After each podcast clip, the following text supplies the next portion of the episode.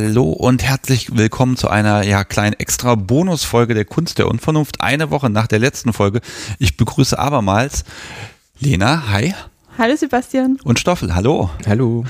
So, ich mache jetzt ein kleines Vorwort und dann reden wir wieder gemeinsam. Also, liebes Publikum, ihr habt letzte Woche die Folge gehört mit Lena und Stoffel. Da haben wir über ganz viele Dinge gesprochen, also über die beiden. Und da haben wir auch so Themen wie ähm, DS und Erniedrigung abschließend und endgültig erklärt. Und dann, ja, aufgenommen haben wir das in Wirklichkeit gestern, ähm, mussten aber dann aufhören, weil erstens wäre die Folge sehr lang geworden denn wir haben noch Themen und da waren wir noch auf einer Party und jetzt sind wir besonders gut gelaunt und ich bin total beseelt und das Podcast so wie ist auch irgendwie streifig. Das will ich ja gar nicht sagen, sowas. Auf jeden Fall ist jetzt eigentlich der nächste Tag und bevor ihr nachher in den Flieger steigt, äh, müssen wir das machen weil sonst sehe ich euch wieder ewig nicht wieder und dann klappt das wieder nicht und dann ist alles schlimm. Deshalb, ihr seid jetzt hier und ihr dürft erst in den Flieger steigen, wenn wir hier fertig sind. Und wer sagt es der Fluggesellschaft? Ach, das kriegen wir schon verhandelt. ja, also wir haben noch ein paar Themen. Und ähm, also liebes Publikum, wenn ihr jetzt die letzte Woche die Folge nicht gehört habt, die Nummer 60, dann äh, hört die jetzt zuerst und dann die hier und ob die jetzt 60a geheißen haben wird oder 60-1,5, ich weiß es noch nicht, äh, hört die andere zuerst. So, ansonsten, wir versuchen so ein bisschen, ich glaube, so vielleicht doch mal für die Menschen, die jetzt sagen, ich will die alte nicht runterladen, weil ich habe kein Datenvolumen, könnt ihr vielleicht nochmal so in einer Minute kurz erklären, wer was wie ihr eigentlich seid. Können wir das so machen? Ich erkläre dich und du erklärst mich. Ja, ausgezeichnet. Bitte. Gut, machen okay. wir das so. Also, ähm, neben mir sitzt der Stoffel. Das ist mein Partner und der dominante Part in unserer Beziehung. Der Stoffel macht seit vielen, vielen Jahren Vereinsarbeit und ähm, auch Stammtischarbeit in Bezug auf BDSM. Wir machen das privat. Er ist 36 Jahre alt und wir leben gemeinsam in der Nähe von Wien in Österreich. Habe ich was vergessen? Bestimmt, aber passt schon. Er ist ganz, ganz großartig und der allerbeste Mann auf der Welt. Liebes Publikum, ihr seht ihren Blick nicht. Denkt euch was, was ihr wollt. Okay, Stoffel, wen hast du denn da mitgebracht? Ja, ich habe mitgebracht die Lena. Die Lena ist noch immer 29 Jahre alt. Für immer. Und hat beschlossen, dass sich das nicht ändern wird bin damit einverstanden. Ähm, die Lena fällt meistens auf durch ihre wunderschönen, unendlich langen roten Haare. Ursprünglich kommt die Lena aus Graz, wo sie auch vor einigen Jahren angefangen hat, äh, sich mit dem Thema BDSM zu beschäftigen. Das ging dann von SMJG hin zu, hm, ich mache mal was eigenes. So hat sich dann auch die Libertine Graz gegründet. Und die Lena veranstaltet in Graz von Stammtischen, Themenabenden, Playpartys, diverse äh, Events, die man dort eben besuchen kann. Und darüber hinaus ähm, ist Lena auch beruflich kinky. Und Lena ist die Eigentümerin von Penumbra. Das heißt, Lena macht in ihrer Arbeitszeit wunderschöne Halsbänder, Manschetten und diverses andere kinky Zeug bis hin zu Zwangsjacken. Du hast dich nicht an die Zeitvorgabe gehalten. Was war die Zeitvorgabe? Eine Minute. Ich kann ja noch schneiden. Okay. Neben mir sitzt Lena. okay, äh, jetzt habt ihr der Sache schon ein bisschen vorgegriffen. Also wir haben gestern ganz viel darüber gesprochen, wie ihr gemeinsam an der Beziehung arbeitet, wie DS funktioniert, wie Stoffel, wie genau dein Kaffee funktioniert. Dafür haben wir ja nur 20 Minuten gebraucht. Und ähm, ja, heute mag ich mir ein bisschen angucken, Szene und BDSM in Österreich. Wir haben eine kleine Vergleichsmöglichkeit. Ich werde schon jetzt in der letzten Live-Sendung, liebes Publikum, wenn ihr es hört, äh, erwähnt haben. Auf jeden Fall waren wir gestern auf einer Party. Das heißt, ihr habt möglicherweise Vergleichsmöglichkeiten, obwohl die Party ja nicht repräsentativ war. Aber vielleicht kann man ja über die Leute ein bisschen sprechen, wie die so drauf sind. Und dann erfahre ich, ob ich, wenn ich mal in Österreich bin, ob ich da vielleicht auch eine Party besuchen will oder ob das alles ganz anders und nach einem völlig anderen Protokoll geht mit Ausrufer und äh, Bläserorchester, die dann die Herrschaften ankündigen. Ich weiß es nicht. Ich habe ja, gerade so ein Oper, ja, ich habe gerade so einen Opernball irgendwie im Blick. Ähm, ich glaube, ich, ne, das ist immer die Frage, ist es ein Vorurteil oder nicht, aber ich glaube, es gibt dann doch immer so gewisse Eigenheiten und ihr habt jetzt Vergleichsmöglichkeit. Äh, wollen wir erstmal ein bisschen über Szene und Libertine sprechen und was man da so alles machen kann? Ja, sehr gerne. Mhm. Dann erzähl doch mal. Dann, also vielleicht einmal zwei Worte, was ist die Libertine? Das musst du machen. Die Libertine ist ein Verein. Und zwar ist die Libertine einer, also sagen wir, ein sehr alter Verein, Die Libertine ist der, so sagt man, äh, älteste deutschsprachige Verein. Gegründet wurde die Libertine im Jahr 1986. Und die Libertine ist auch der zweitälteste europäische BDSM-Verein. Auch wenn sich die Libertine selbst nicht als BDSM-Verein, sondern als Libertine Sadomasochismus-Initiative Wien ähm, betitelt. Ähm, der älteste, wenn ich es richtig im Kopf habe, sind die Dänen. Das müsste die Smil sein, wenn ich das richtig im Kopf habe. Das weiß ich nicht, aber es spannt ausgerechnet die Dänen. Hm. Okay. Die waren irgendwie einen Monat vor der Libertine dran, aber nagel mir nicht fest, ich habe es nicht so mit Daten. Alles gut. Okay, also hat sich gegründet, da, ja, da warst du noch ganz klein, du wirst also nicht von Anfang an dabei gewesen sein. Ja, war ich genau ein Jahr alt, richtig. Ja, sehr gut. Aber du bist da reingekommen, das heißt, offenbar erneuert sich da was. Du sitzt dort mit im Vorstand. Richtig. Ja, was, was, was macht er denn? Der Vorstand oder ich? Nee, also erstmal, ich sag mal, die Libertine. Also du sprichst jetzt einmal kurz ein bisschen, ja, so in halboffizieller Funktion für, dass du mal sagen kannst, was, was, was, was tun die da? Also ich kann mir vorstellen, es gibt Stammtische. Richtig. Also die Libertine ist eigentlich ein sehr diverser Verein. Also die Libertine macht eine ganze Menge.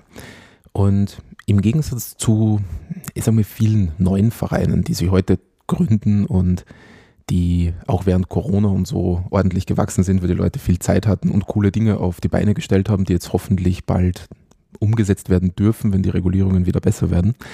Ähm, Im Gegensatz dazu macht die Libertine neben den klassischen Vereinsarbeiten von Events, Stammtischen, Workshops und so weiter auch sehr viel politische Arbeit. Und die Libertine macht auch so Dinge wie zum Beispiel Geschichte bewahren.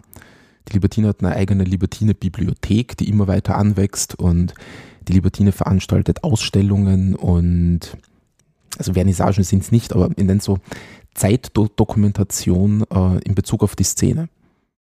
Wo finde ich die? Also gibt es da einfach ein Archiv und einen Keller, da verschwindet das Zeug oder ist das, also wie wird dokumentiert und was wird da dokumentiert? Das fängt an von, also eines der Gründungsmitglieder der Libertine Wien war Hermes Fettberg. Ich weiß nicht, ob du den kennst. Oh, den habe ich mal irgendwann Ende der 90er in so einer RTL-Sendung gesehen. Ich, glaub, hm, ich glaube, es war Piep. Hm. Das war ein, ein sympathisch, unangenehmer Mensch und er wurde, wenn ich das richtig erinnere, äh, wurde er seinem Namen gerecht. Das ist korrekt. Okay. Er ist auf jeden Fall eindrucksvoll. Also wenn du ihn ja. siehst, du vergisst ihn nicht so schnell. Mhm. Und diese Sammlungen, oder ich nehme jetzt direkt Bezug auf die 30 Jahre Libertine-Ausstellung, die vor fünf Jahren äh, stattgefunden hat. Ähm, das kann man sich so vorstellen wie ein zeitlicher Ablauf in bildlicher Dokumentation mit ähm, Originaldokumenten aus der Zeit.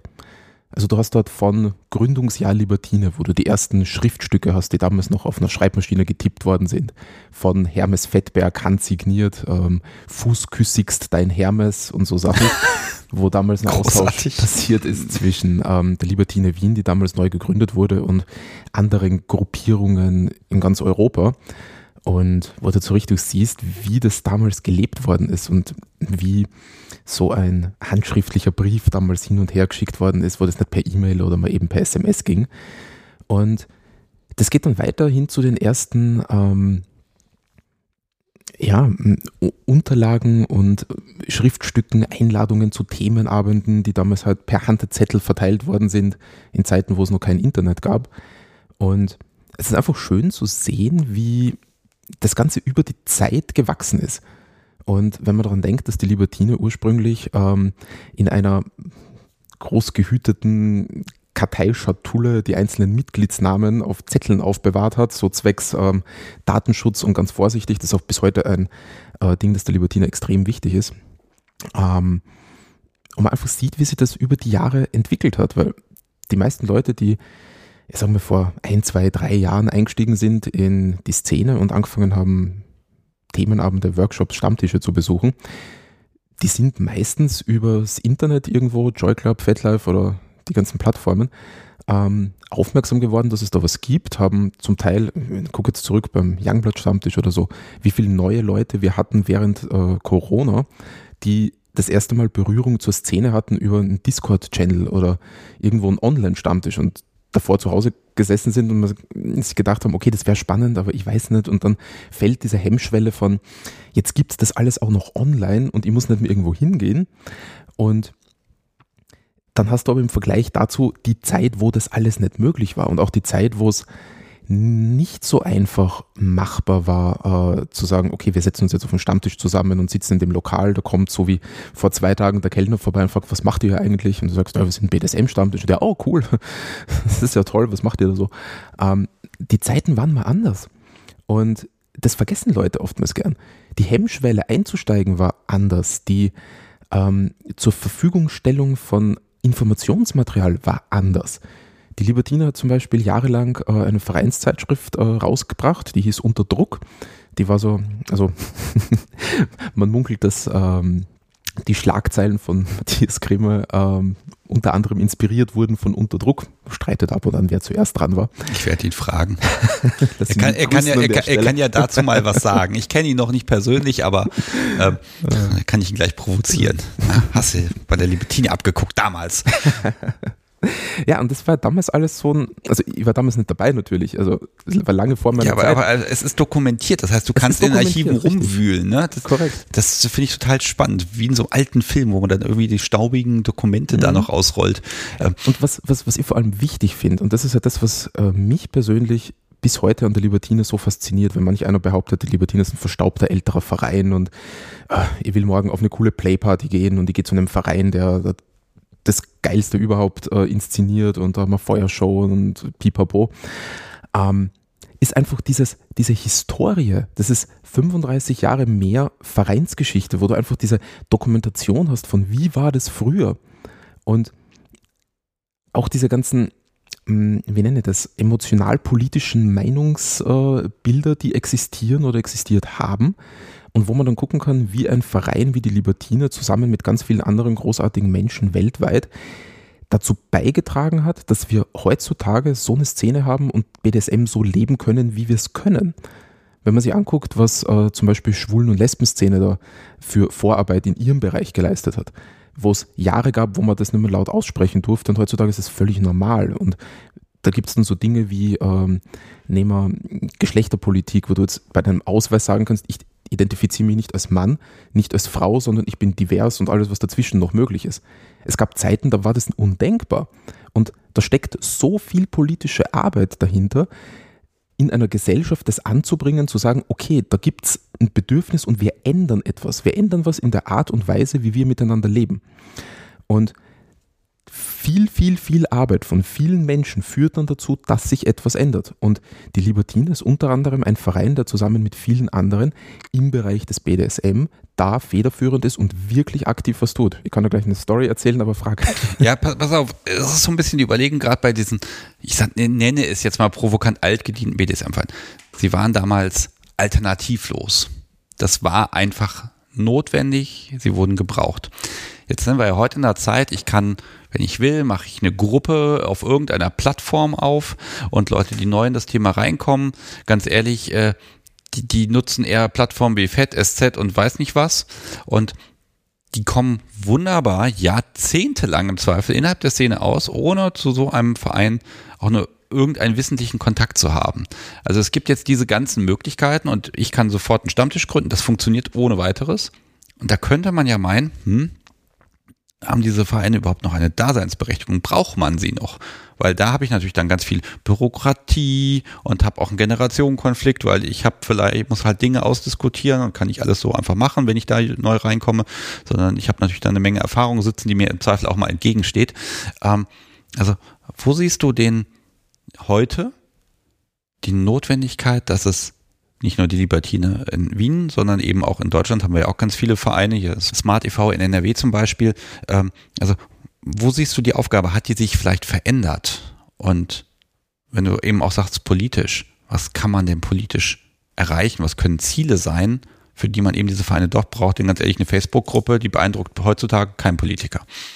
Zum einen finde ich es unglaublich wichtig, sich an gewisse Dinge zu erinnern und manche Dinge in Erinnerung zu rufen. Und sei es nur die Tatsache, dass wir auch in Zeiten gelebt haben, wo manche Dinge nicht selbst, selbstverständlich und nicht möglich waren. Das ist wichtig, meiner Meinung nach.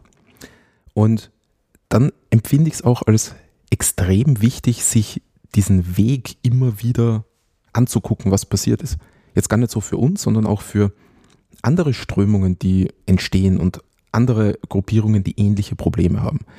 Und wenn du dir jetzt zum Beispiel diese 30 Jahre Libertine-Ausstellung anguckst und dann mal siehst, wie sich manche Dinge entwickelt haben, was früher ein massives Tabu war und heute völlig okay ist. Also so schlechtes Beispiel, aber Fifty Shades of Grey hättest du vor 50 Jahren nicht irgendwo aufgeführt. Nee, wobei wir haben natürlich aus den 80ern, ich sag mal, nehmen jetzt mal neuneinhalb Wochen, ich glaube Anfang der 90er der Film. Hm, der war nicht ganz so explizit, wobei, ja, wenn man das Buch liest, ist das sehr BDSMig. Wenn das der Film ist, der ist natürlich weichgespült. Aber da hatten wir schon Anfang der 90er eine Zeit, wo mehr ging gefühlt als danach. Richtig. Ja. Und auch das ist etwas, was die Libertine ähm, sehr oft auch auf Themenabenden und Diskussionsrunden thematisiert, wie sich Perversion über die Zeit verändert hat. Und das ist ein ganz starkes gesellschaftliches und dadurch auch politisches Thema, wenn du so Dinge nimmst wie Französische Revolution, Marquis de Sade und die ganzen Schriften, die damals entstanden sind. Der hat das damals niedergeschrieben. Das war damals okay. Gut, ist dafür mehrfach zum Tode verurteilt worden, trotzdem natürlich gestorben. Auch, auch eine Kunst, dass man gleich mehrfach zum Tode verurteilt wird, ne? Ist eine Leistung. Ähm, aber damals waren solche Dinge möglich und die wurden damals schon gelebt. Das ist jetzt nicht so, dass wir BDSM ähm, in den letzten 20 Jahren erfunden haben und jetzt sagen, hey cool, lass uns das machen. Das hatte in der Geschichte tausende Namen und hat immer existiert. Und das ist halt auch etwas, wo viele Mitglieder der Libertiner sich, also Robert allen voran, äh, sehr intensiv damit beschäftigen, mal zu erforschen, wie war das früher, wie war das in den 20er Jahren, 30er Jahren, 40er Jahren. Wann war dieser Punkt da, wo Sexualität im Allgemeinen plötzlich nicht mehr so gesellschaftlich thematisiert worden ist. wenn man sich so anguckt, was in den 20er, 30er Jahren tatsächlich passiert ist und möglich war, und dann wurde das irgendwann immer prüder, und dann waren irgendwann gewisse Filter da, wo dann manche Dinge okay waren, so klassisch Familie mit Kind und so, das ist okay, aber alternative Lebensformen, Polyamorie und so weiter, das geht gar nicht. Und über die Zeit ändert sich dann und auch was wir heute als normal und okay ansehen, ändert sich. Ja, ganz ehrlich, ich habe da mit Erschrecken neulich festgestellt, dass es gar nicht lange her ist, so Zeiten meiner Oma. Da war die Züchtigung der Frau mit dem Stock durchaus ein probates Mittel. Und zwar nicht aus irgendeinem erotischen Kontext, sondern einfach, weil das war, das, das hat man halt so offenbar gemacht. Nicht überall, aber das gab es. Und das kann ich mir gar nicht vorstellen, dass es noch Menschen leben derzeit, die mhm. diese Zeit erlebt haben. Ne? Und also da sind ganz, das ist, das ist, wenn man zurückblickt, da mag ich mit dem Kopf schütteln, aber aus damaliger Sicht war das halt so. Und da war das, dass das in einem erotischen Kontext passieren könnte. Das war damals in der breiten Bevölkerung sicher absolut undenkbar. Ne? Ähm, ich habe auch so eine, ja, eine Angst will ich nicht sagen, aber ich sehe da so ein Risiko. Ähm, ich sehe das bei der LGBTQ-Community äh, unfassbar viel erreicht. Und dann gucke ich zum Beispiel mal nach Ungarn.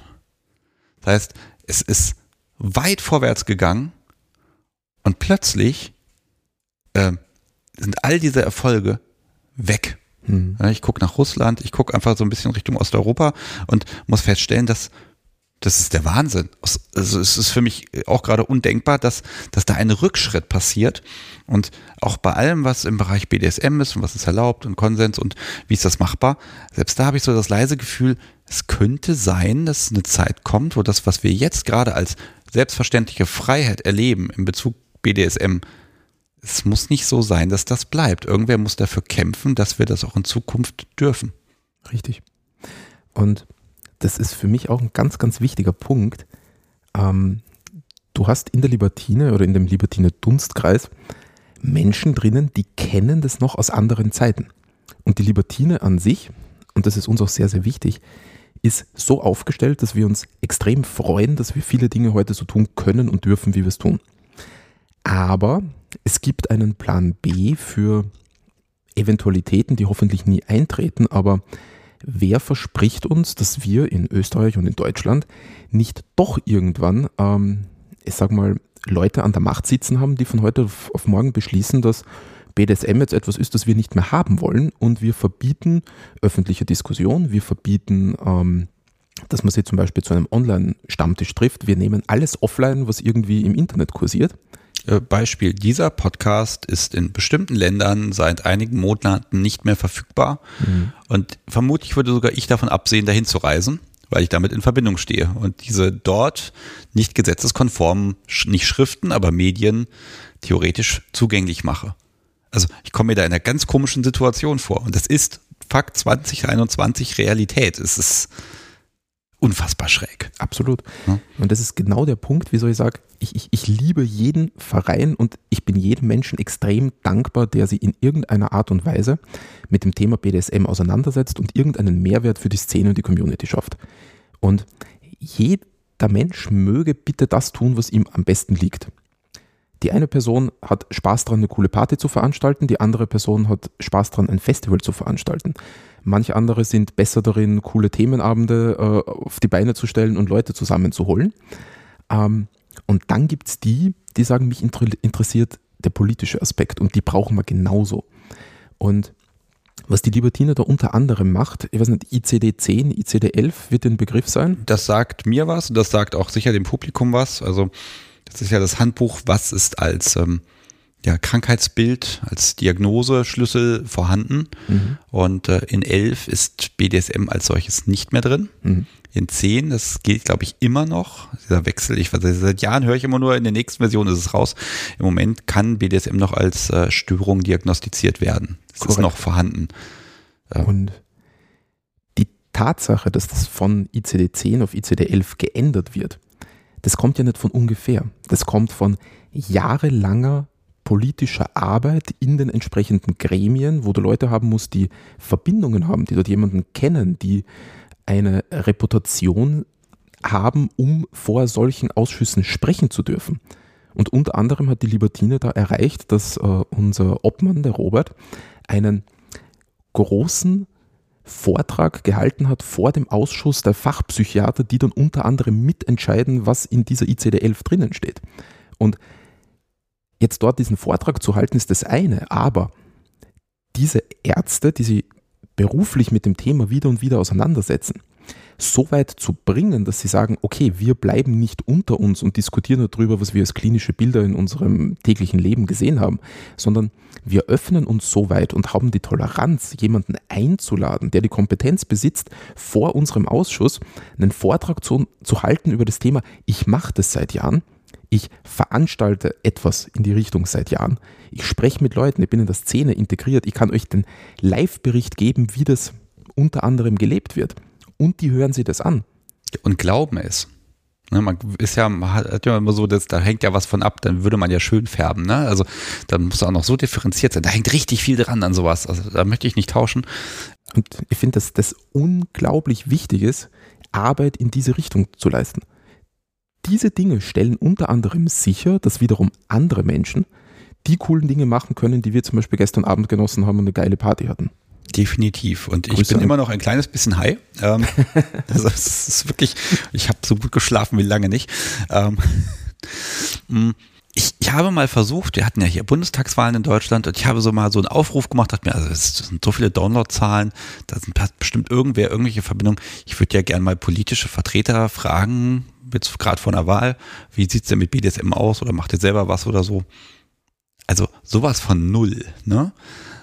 weil natürlich das ist politischer Selbstmord. Wir hatten mal so einen Fall, ich glaube in Süddeutschland, da hat eine Abgeordnete sich mal in einem Latex-Outfit auf ein Bild gezeigt und dann war sie verbrannt. Ne? Also da sehe ich, was los ist. Ähm, und im Prinzip kann das doch nicht sein. Ne? Also das ist etwas, das wünsche ich mir nicht. Und wir hatten ja auch gestern bei der Aufnahme gesprochen, wie sieht der Freundeskreis aus und so.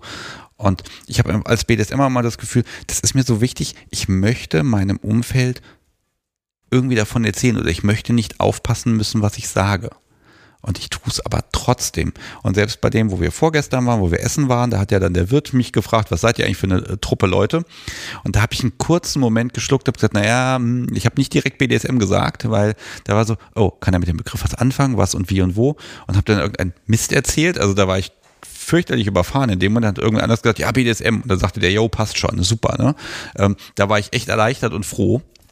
Aber man hat so, man, man, ich habe nicht direkt zugetraut, dass, dass mein Gegenüber so involviert ist, dass es das A versteht und B sagt, ja, passt schon. Ne? Ich war sehr positiv überrascht. Also Grüße, falls der Mensch das jemals hört, oder ich sage ihm das einfach das nächste Mal. Ähm, du bist hiermit gegrüßt. Äh, das, das fand ich toll. Ich fühlte mich dann willkommen. Ne? Das war schön. Aber ich traue es den Menschen nicht automatisch zu. Und das ärgert mich und eigentlich wünsche ich mir Akzeptanz, aber wir fangen mal klein an mit Toleranz in der breiten Bevölkerung, dass sie zumindest hinnehmen können, dass das okay ist und dass das eben nicht mehr politischer Selbstmord ist, dass das nicht mehr ein Skandal ist oder so. Und ich glaube, das geht wirklich nur über Arbeit in und bei Medien und Politik. Und jetzt frage ich mal, gibt es, ich brauche jetzt keine Namen, gibt es in der Libertine politisch, also Politiker mit Ämtern? Gibt es Mitglieder? Gibt Nein. es nicht. Okay. Und selbst wenn, dann würdest du es mir nicht sagen. Ähm, weil genau das, das, das Problem wieder ist. Ja, ne? lass, lass, es, lass es mir so ausdrücken. Ähm, die Libertine hat unter anderem auch sehr gute Verbindungen. Also die Libertine ist ein Dreh- und Angelpunkt. Wir diskutieren, reden und tauschen uns aus mit allen Gruppen weltweit, egal welche äh, Richtung. Also es muss nicht unbedingt nur BDSM sein. Und wir haben natürlich auch Verbindungen zu, zur Presse und Verbindungen zur Politik im Zweifelsfall, also ich kann jetzt keine einzelnen Namen nennen, aber wir versuchen natürlich da auch möglichst aktiv zu sein, um, wenn es notwendig ist, Dinge klarstellen zu können. Also guck dir das so an, du hast ja ab und zu so ähm, Zeitungsartikel, ich habe Lena mal kurz zugewinkt, weil sie, sie, sie lauscht gerade gebannt. Du darfst dich jederzeit gerne einmischen und auch widersprechen. Zumindest während der Aufnahme droht er dir keine Konsequenzen an. Alles behaupte gut. ich jetzt. Die Bettine ist Stoffelsthema. Okay, wir, wir kommen noch zu dir. Also auch das Publikum, wir wechseln noch so ein bisschen dann gleich in den Bereich Business und BD und, und Perver also Sexzeug. das machen wir auch noch. Alles okay, gut. Aber weiter. Also ich finde es auch extrem wichtig, ähm, jetzt in Bezug auf Politik und Presse und so weiter, ähm, Arbeit zu leisten in die Richtung von, du hast dann irgendwo BDSM-Abenteuer schiefgegangen und dann hast du diese reißerischen Artikel, wo du einfach in der Presse denkst, was zum Teufel ist da passiert. Und die zeichnen dann ein Bild von BDSM oder von dem, was wir tun oder von Fetischaktivitäten, das mit der Realität überhaupt nichts zu tun hat. Ja, hatten wir letztes Jahr auch, da hieß dann auch, in einem Fetischclub sind die Corona-Regeln und dies und das und jenes und das und das ist passiert. Riesenschlagzeile. Im Grunde, wenn man dann die nächsten Tage sich das angeguckt hat und ein bisschen gesucht hat danach auch, dann war es gar nicht so wild. Und ich glaube, es war nicht mal eine Fetischveranstaltung.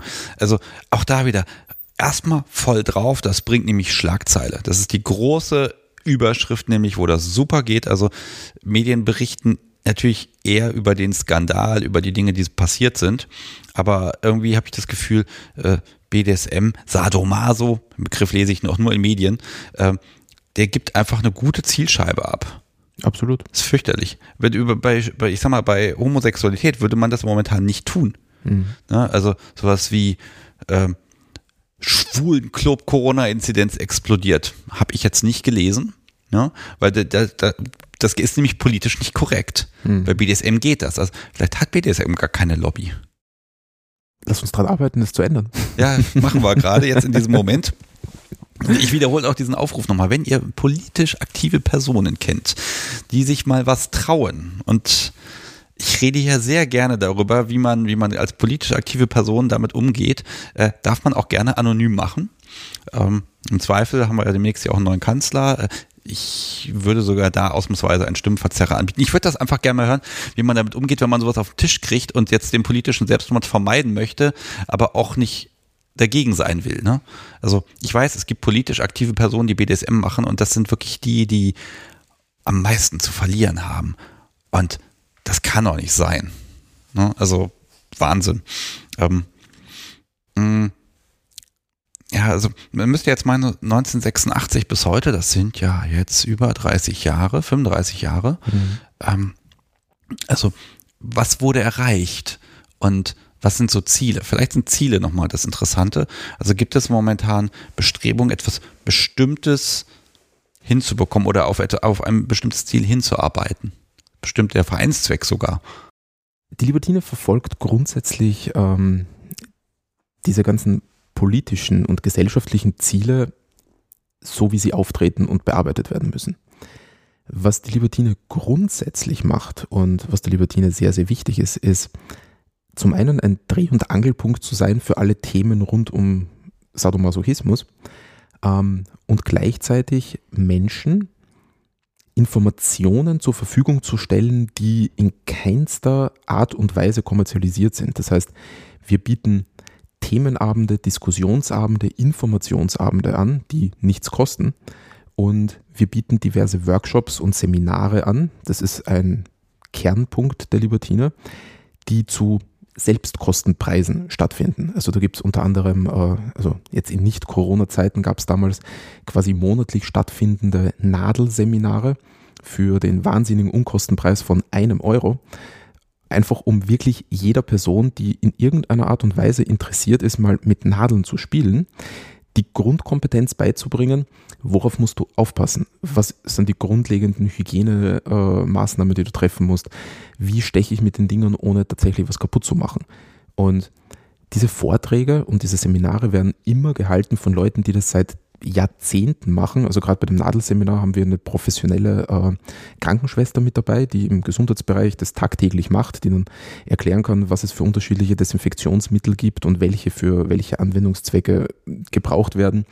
Und den Fachvortrag selbst äh, hält zum Beispiel gerade eben Sven von Mayday, ähm, der seit, seit ich ihn kenne, mit Nadeln arbeitet. Also der weiß das einfach.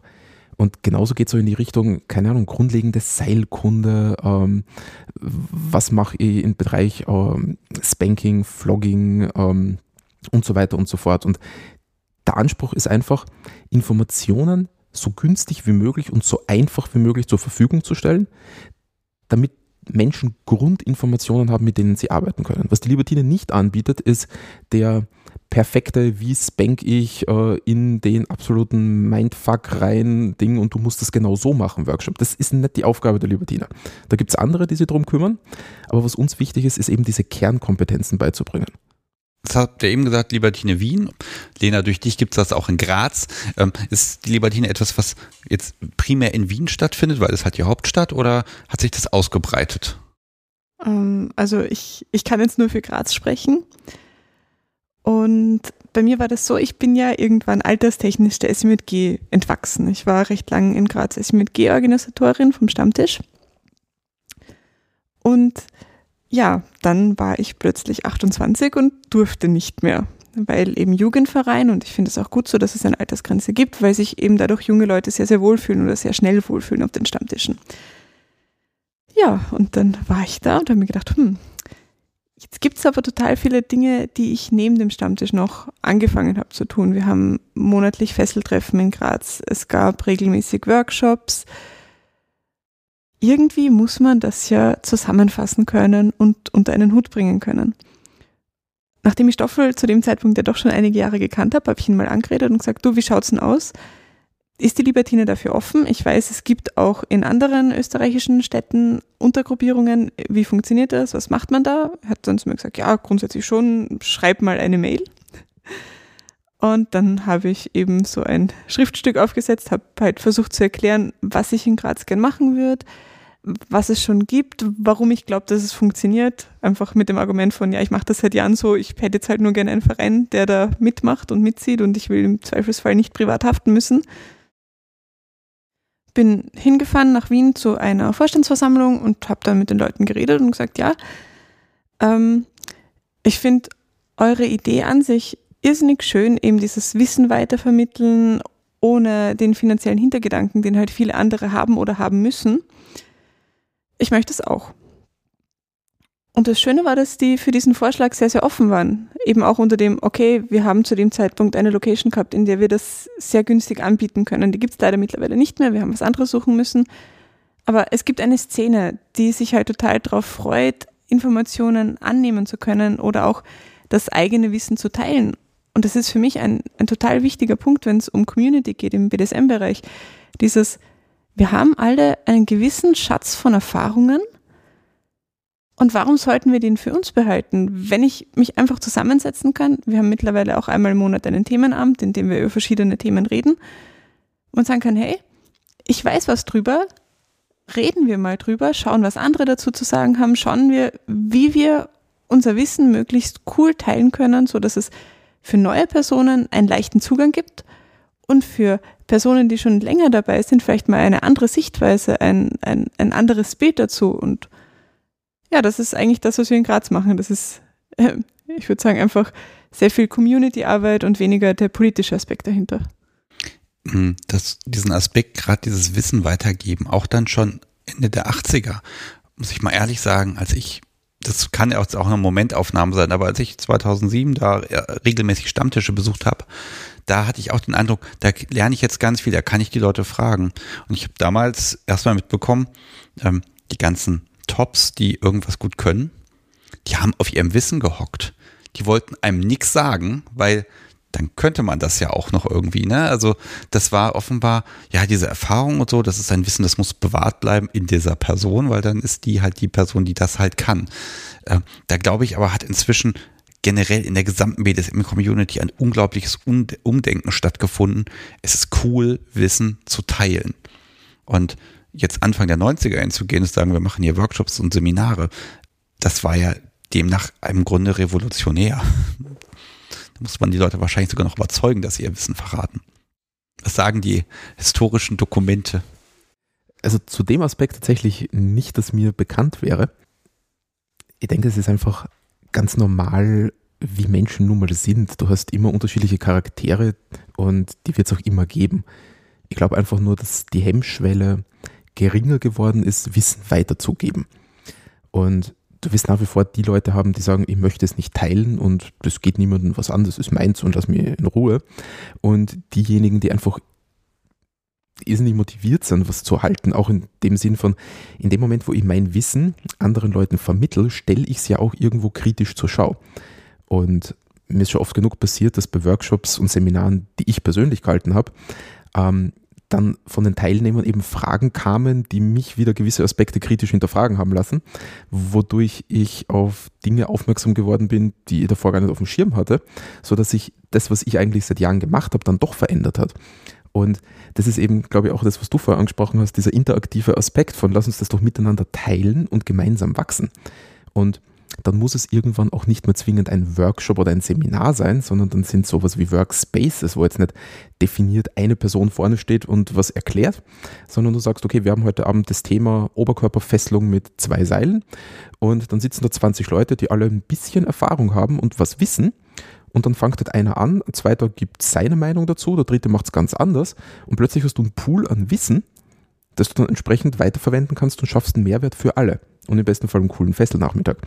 Und ja, es kommt halt auf die Mentalität an, wie jemand gestrickt ist. Und über die Geschichte, glaube ich, war es immer gleich. Es ist jetzt nur einfach, es zu tun. Okay, ja, das muss ich in den nächsten Monaten nochmal ein bisschen erforschen. Jetzt habe ich so ein Ding, dass, dass daran kranken ganz viele Vereine, denn du hast halt am Anfang eine Gruppe von Menschen, die etwas beginnt, die ist dann neu und euphorisch und muss sehr viel Arbeit in die grundlegendsten Dinge reinstecken. Und dann hat man halt da den Vorstand. Jetzt, Lena, hast du gesagt, da musstest du nach Wien und hast dann bei der Vorstandssitzung das da vorgestellt. Jetzt frage ich erstmal, ähm, was für ein Altersschnitt saß denn da so vor dir? nur, nur, mal einfach, dass man sich das vorstellen kann. Also waren das eher zwei Leute, eher 20? Also wem musstest du dein Anliegen vortragen? Naja, also. Und musstest ähm, du eigentlich nichts machen? Ich weiß es ja nicht. Ich, ich denke, dass der Stoffel dazu mehr zu sagen hat. Ähm, Erstmal dein Erleben, als genau. ich kam dahin, war also, nicht involviert. Äh, das, die Sache ist ja die, ich war davor schon sehr, sehr viel in Wien. Mein Freundeskreis in Wien ist groß und ich kannte den Großteil des Vorstands auch schon mindestens vom Hallo sagen. Das heißt, ich habe gewusst, was mich erwartet. Es waren, puh, mit Stoffel sechs Leute da. Ähm, und die meisten davon schon ein Stück älter als Stoffel. Also Stoffel ist definitiv der jüngste im Vorstand. Und vom Wahrnehmen her, das, wie gesagt, das ist jetzt schwer zu beschreiben, weil ich wusste, was auf mich zukommt. Da, da kommt man jetzt nicht hin und denkt sich, oh, so sehen die also aus, sondern ich bin halt hingegangen in dem Wissen, okay, dieses, diese Leute werden vorzufinden sein. Also Aber also wie offen waren die? Sehr offen. Also das ist das Schöne, finde ich, an der Libertine Wien, dass sie für neue Ideen immer ein offenes Ohr haben. Und jetzt gerade in, in Hinblick darauf, dass für sie in Wahrheit keine Mehrarbeit anfällt, weil ich sage, hey, ich, ich mache diese Sachen eh schon, ich würde das nur gern mit euch gemeinsam machen, war das für alle eine Win-Win-Situation, weil natürlich, ich, ich habe eine Vereinsstruktur dahinter, mit der man arbeiten kann, die irrsinnig viel Erfahrung hat in dem, was sie tut. Und sie müssen jetzt nicht jemanden abstellen, der mir mal die Anfänge von, okay, und so beginnt man einen Stammtisch und hier hast du drei Kontaktadressen von Menschen, die vielleicht mal Workshops geben könnten, sondern das war ja alles vorhanden. Wir haben uns ja nur einfach darauf einigen müssen, das jetzt gemeinsam zu tun. Also man wollte es quasi Namensrechte erwerben und ja, und die Haftung loswerden. Naja, und, und auch schon das Wissen einfach offiziell nützen dürfen, dass das vorhanden ist. Also ich weiß genau, dass, das hätte ich wahrscheinlich früher auch tun können, wenn ich eine Frage habe, dann kann ich dorthin gehen und da sitzen eben sechs Menschen mit jahrelanger Erfahrung und die schon ewig lang zusammenarbeiten und die dir wahrscheinlich auf so, so ziemlich alles eine Antwort geben können, weil ja, die haben das auch schon irgendwann mal recherchieren müssen und das ist einfach das, das Tolle dran. Ja, ich, ich frage so ein bisschen deswegen, um, es gibt die SMJG und die gibt es auch in Wien und die mhm. gibt es in Deutschland eh ganz oft und ich glaube in Österreich gibt es sie noch in mehr Städten. Um, die Libertine ist ja älter also das, das ist ein bisschen provokant, wie konnte es dazu kommen, dass eine SMJG sich in Wien etablieren konnte, wenn es doch da die Libertine schon gibt, die ja eigentlich auch die jungen Leute auf dem Schirm haben muss. Also ähm, ich mag so ein bisschen gucken, diese Erneuerung des Vereins. Stoffel, du bist sehr jung und bist da auch im Vorstand, also ist da offenbar die Offenheit, dass man da nicht an den Stühlen klebt und sagt, okay, wir müssen jetzt auch so langsam weiter gucken, weil älter wird man halt, das geht nicht anders. Ähm, ich glaube nämlich, dass da verschiedene Vereine daran kranken und auch irgendwann dann daran zugrunde gehen, dass sie einfach immer nur so sind, wie sie schon immer waren. Dann, halt, dann nennt man das irgendwann Tradition, um es zu rechtfertigen, dass halt das so ist, wie es früher war. Und diese, diese Entwicklung, die scheint nicht so einfach zu sein. Und auch so eine SMJG, die, die kommt ja nicht einfach so, sondern weil, weil es einen, einen Bedarf gibt. Und da würde ich jetzt der Libertine, aber eigentlich auch jedem anderen älteren BDSM-Verein zutrauen. Warum konnte die sich überhaupt etablieren? Gab es keine Angebote für junge Leute oder was ist passiert? Also es ist provokant, ich gebe es zu. Das ist absolut in Ordnung. Ich liebe deine provokanten Fragen. Ähm, lass es mich so versuchen. Die Libertine hat sich, was den Vorstand betrifft und die aktiven Leute im Verein, über die Jahre, man kann jetzt schon Jahrzehnte sagen, permanent verändert. Und es ist immer wieder lustig, zum Beispiel bei den 30-Jahrestreffen oder so, dann ganz viele alte Leute, also altgediente Leute zu sehen, die früher wirklich wichtige Vereinsarbeit geleistet haben und die dann alle wiederkommen und ihre Stories von damals erzählen. Also ich, ich liebe diese Veranstaltungen, weil da einfach so viel Geschichte drinnen steckt. Aber der, der Libertine war ein Wert immer ganz besonders wichtig und das ist Beständigkeit. Es ist total easy heutzutage zu sagen, ich gründe einen neuen Verein, ich mache dort fünf, sechs, sieben top motivierte Leute rein, die versuchen, ähm, in den ersten sechs Monaten alles vom Zaun zu brechen, was geht. Stammtische, Workshops, gib ihm Partys, Play-Events und so weiter. Und irgendwann brennen die Leute aus und dann wird es halt weniger und weniger und weniger und irgendwann verschwinden die Vereine oder die Gruppierungen. Ähm, ich bin jetzt seit vielen, vielen Jahren in der Szene und ich habe das wieder und wieder und wieder erlebt. Das tut, tut, zum Teil einer Szene sehr, sehr gut, weil plötzlich eine neue Gruppierung kommt, die was völlig Neues macht, was davor noch nicht da war, irgendein neues Konzept und dann ist es großartig. Dann besteht es für sechs Monate, zwölf Monate, zwei, drei Jahre und plötzlich sind die weg. Und die Libertine hat all diese Jahre und Jahrzehnte überdauert. Ja, die Libertine ist nicht immer der schnellste Verein. Die Libertine hat aber auch nicht den Anspruch, das zu sein. Und dadurch, dass die Libertiner eigentlich, oder wie jetzt in Österreich, ich weiß nicht, wie genau es in Deutschland ist, aber eigentlich ein unglaublich freundschaftliches Verhältnis mit allen anderen Gruppierungen, anderen Vereinen, Lokalitäten, Veranstaltern und sonstigem haben, auch szeneübergreifend und man hilft sich einfach gegenseitig aus. Das heißt also nicht nur beständig, was ja irgendwie so ein bisschen träge inkludiert, sondern eben auch etabliert und verlässlich. Mhm, absolut. Ich glaube, das ist ein Wert, der, der ist wahrscheinlich schwerer zu erreichen. Also ich glaube, in Deutschland gibt es solche und solche Gruppierungen. Es gibt die, die, die, die netzwerken gut und die, die sind da und die haben auch manchmal schwere Zeiten, aber packen es durch. Und es gibt halt die anderen, die, die, die sich halt auch, ja, die sich zwar, die beständig sind, sich aber nicht etablieren. Ne? Mhm. Und also musst, musst du gleich nochmal erzählen, irgendwie hast du gestern erwähnt, im Radio gab es da auch mal ein Interview, da sehe ich schon etabliert, ansprechbar, auch öffentlich ansprechbar.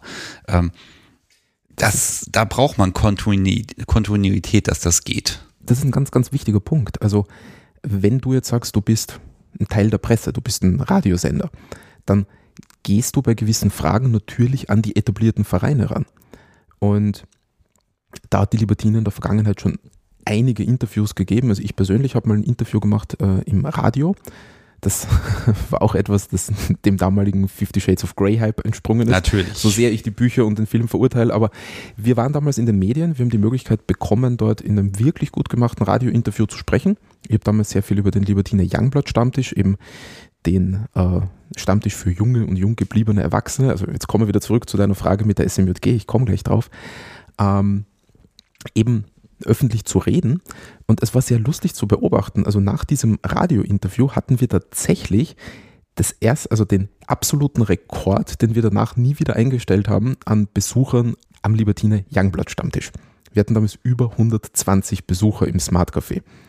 Oh Gott. Mhm. Okay, also das nächste Mal im Radio einen anderen Termin nennen, als es wirklich ist, damit du dann all diese Leute, die übers Radio kommen, die erstmal eigentlich einen Mini-Workshop brauchen, erstmal direkt abgreifen und gesammelt äh, indoktrinieren kannst.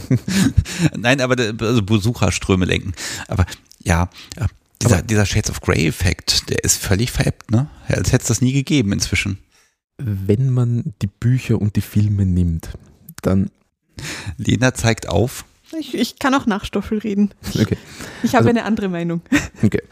Um, ähm, ich finde, dass Fifty Shades of Grey qualitativ und auch gesellschaftspolitisch nicht den Effekt hat, länger zu überdauern, als es das getan hat. Wir haben in der Geschichte andere Literatur, wie keine Ahnung, die Geschichte der O oder nimm von mir aus die Bücher von Marquis de Sade, die werden heute noch diskutiert. Das ist zum Teil Dort werden Aspekte angesprochen, die einfach Beständigkeit haben und die diskutierbar sind.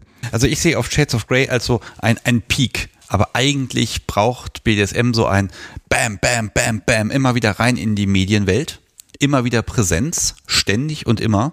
Und ähm, ich habe das, oh Gott, ich glaube, mit der Leona Stahlmann habe ich das diskutiert. Das ist immer dieses, ja, dann haben wir so einen Hype und dann ist das vorbei und dann fangen wir im Grunde fünf Jahre später wieder von vorne an. Also wir sind immer wieder da, wo wir vorher schon waren. Das sehe ich zum Beispiel anders. Also ja, Fifty Shades of Grey und, und der ganze Hype, der damit einhergegangen ist, das ist schon verschwunden wieder aus den Medien und man kriegt es halt nicht mehr so mit. Aber ich glaube, dass es für uns und so sehr man jetzt über den Inhalt der Filme und der Bücher diskutieren kann, kann schon, man nicht. Schon eine Sache leichter gemacht hat, nämlich es war mal so öffentlich, dass da wirklich, es gab einen Kinofilm drüber, man konnte das beim Friseur lesen und keiner hat dich komisch angeschaut. Und ich glaube, dass davon schon einiges hängen geblieben ist. Also ich habe das Gefühl, zu den Zeiten, wo ich angefangen habe, die SMG zu organisieren, und das war vor hm, acht Jahren, habe ich sehr, sehr viele Zuschriften bekommen von jungen Menschen, die sehr, sehr nervös waren und gesagt haben, hm, ich weiß nicht und ich traue mich nicht so recht auf den Stammtisch und oh mein Gott und boah, es ist alles komisch.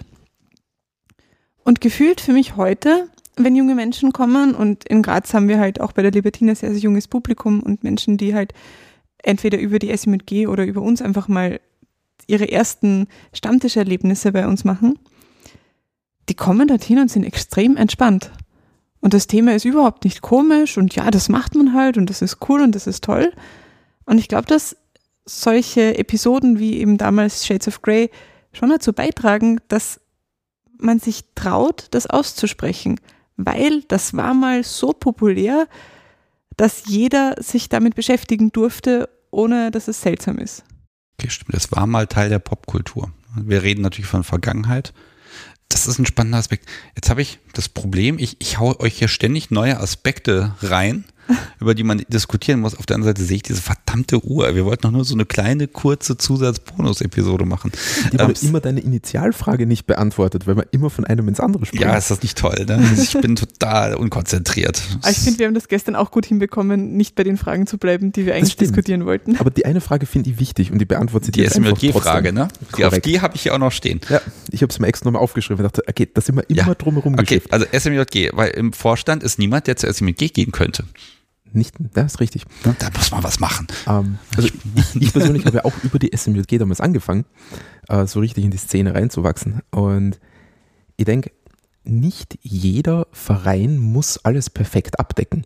Und wenn es eine Gruppierung gibt oder in dem Fall einen Verein gibt, der eine Sache richtig gut macht, und da muss man der SMJG mal wirklich gratulieren. Also die haben zum Teil jetzt schon die Beständigkeit, die die Libertine hat, weil sie über viele, viele Jahre eine Sache richtig, richtig geil machen.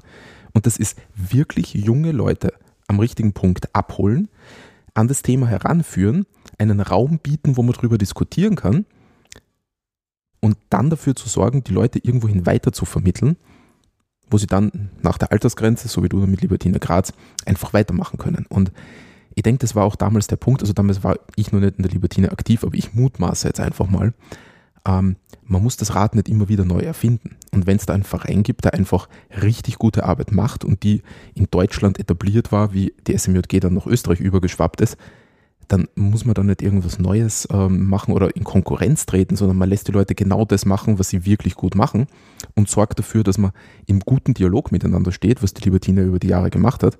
Und dann entstehen genau solche Dinge wie zum Beispiel der Libertine Youngblood Stammtisch.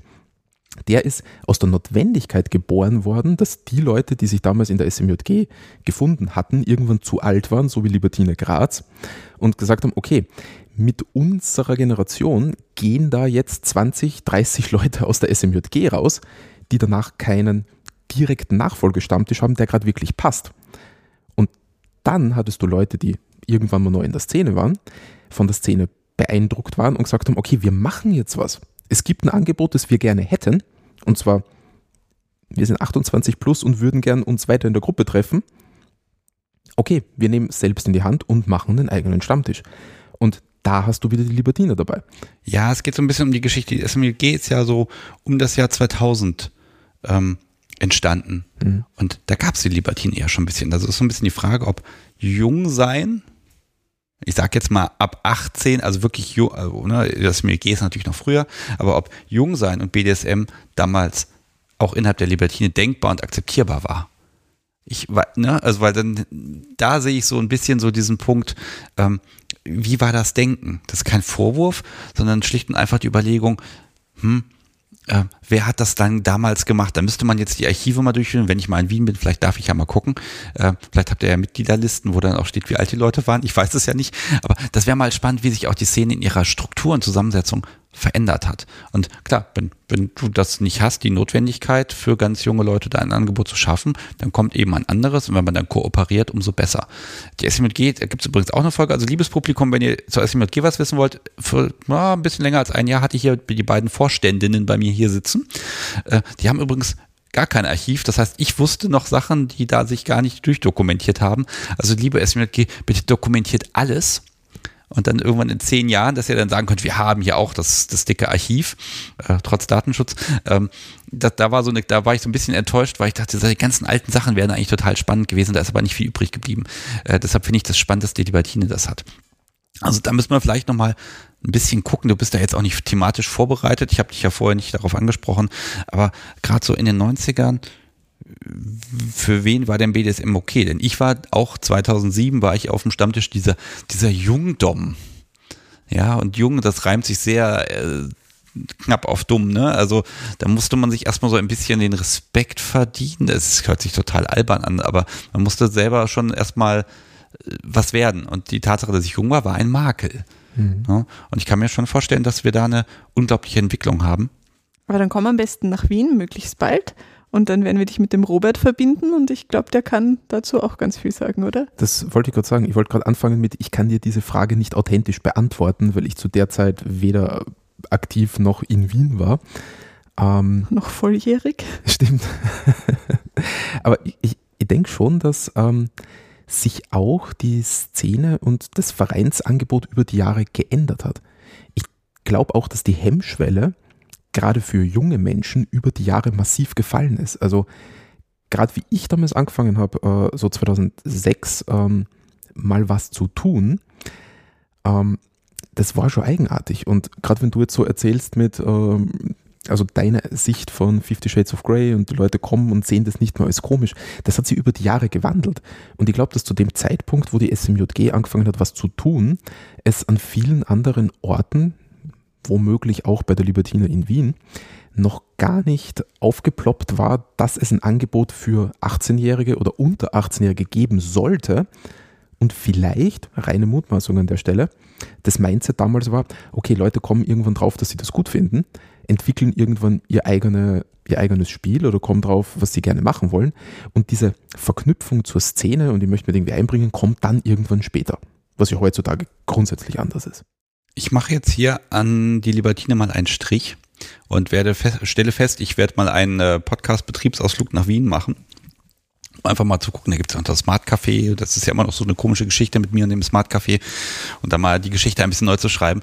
Ähm, an der Stelle, ich muss immer ein bisschen gucken, weil du kannst natürlich jetzt hier nicht unvorbereitet irgendwas erzählen. Vielleicht muss ich im Schnitt hier auch noch was machen. Ähm, Finde ich aber einfach ganz toll, diesen kleinen Einblick erstmal zu haben. Und da kommt sicher noch mehr. Jetzt müssen wir thematisch mal wechseln, denn der Flieger fliegt von selbst. Das heißt, wir müssen jetzt unbedingt hier diese klitzekleine, halblange Bonusfolge irgendwie zu Ende bringen. Äh, Lena, du machst Dinge und Dinge machen macht Arbeit und Dinge machen macht Chaos und macht einen wahnsinnig. Reden wir ein bisschen über Penumbra. Ja, gerne. Ähm, jetzt wird der ein oder andere Mensch im Publikum sagen, oh Gott, jetzt macht er jetzt auch noch eine Stunde Werbung hinten dran. Nein, machen wir nicht, weil Du hast schon Werbung gemacht im Podcast. Die hat den auch toll unterstützt. Und irgendwie, es kennt eh jeder dich, weil du auch immer wieder mal so aufgetaucht bist äh, in irgendwelchen Sendungen und hast auch mal Loszettel gezogen vor der Kamera. Es ist total toll. Also wir sind uns einfach freundschaftlich verbunden. Und weil dich eh schon jeder kennt und wenn ich dich jetzt hier noch tausendmal erwähne, kauft eh keiner mehr irgendwas, weil die haben schon alles. ähm, können wir einfach mal drüber reden, was machst du? Wie machst du das? Wie ist das hinzukriegen, das zu machen? Welche Schwierigkeiten macht das? Also ich mag einfach mal gucken, wie ist es, wenn man ein kinky Business hat? Und ist das genauso einfach wie ich mache ein Geschäft auf für Schrauben und Nägel? Oder ist das vielleicht eventuell doch ein klitzekleines bisschen anders? Ja, das Schöne ist, wir haben bei mir den Direktvergleich, ich habe ja beides gemacht. Sehr gut. Also, was machst du denn? Ähm, also jetzt da, mittlerweile mache ich haupt, hauptberuflich Penumbra, wir haben den Namen eh schon mal erwähnt. Und ich stelle dort Fetisch-Accessoires her, also vorwiegend Halsbänder, Manschetten, ich mache Zwangsjacken und auch Sonderanfertigungen. Also das ist im Moment mein Hauptgeschäftsfeld. Angefangen habe ich eigentlich als Schneiderin selbstständig.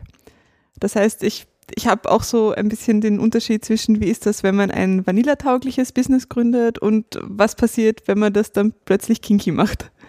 Zu dem Produkt mag ich mal sagen, also das sind Sachen, die sind optisch sehr schön, bist auch in der Lage, da diverse Muster reinzumachen. Es ist schon ein bisschen ungewöhnlich. Du hast also eine Nische gefunden. Und das ist jetzt auch nicht dieser, ähm, wir haben jetzt dieses 6,90 Euro Halsband, sondern das ist so, also ist alles handgefertigt und ich glaube, du hast auch gar kein, kein, kein Personal, oder? Nein, leider nicht. Also es ist so, für mich war vielleicht mal ganz kurz zu dem Ursprung von dem Ganzen. Als ich angefangen habe, BDSM zu machen, da war ich noch dabei, meine Ausbildung abzuschließen. Also ich habe maturiert, bei euch heißt das Abitur gemacht an einer Schule für Technik. Ich bin eigentlich Maschinenbauerin, ursprungsausbildungstechnisch. Das hat mich aber beruflich dann doch nicht so interessiert. Und dann habe ich eine zweijährige Ausbildung als Schneiderin dran gehängt. Ja, das heißt, in der Zeit hatte ich halt keine Kohle, aber einen Partner, mit dem ich schon BDSM praktiziert habe. So. Und Fähigkeiten. Genau. Maschinenbau und Nähen, beides in Kombination. Das klingt irgendwie nach Spaß. Ja, und dann wollten wir natürlich Dinge miteinander tun und auch Equipment dafür haben. Und er war auch recht bastelbegeistert. Und dadurch haben wir halt einfach mal angefangen zu probieren und zu schauen und was kann man denn so machen. Wir haben ein paar furchtbar schlechte Möbelchen gebaut, ein paar, die cooler funktioniert haben, einfach weil wir halt die Möglichkeiten hatten und, und den Hintergrund dazu. Und ich habe halt angefangen, Dinge für uns zu nähen. Also von ersten Halsbändern, Manschetten. Mein erster Zwangsjackenentwurf stammt daraus, dass er damals gesagt hat, boah, ich hätte so gerne eine Zwangsjacke, aber die guten Teile sind dabei irgendwie nie zugänglich, weil die eben alle vorne geschlossen sind. Und dann habe ich ihm eine gemacht, die bei der Brust frei ist, damit er halt hinkommt.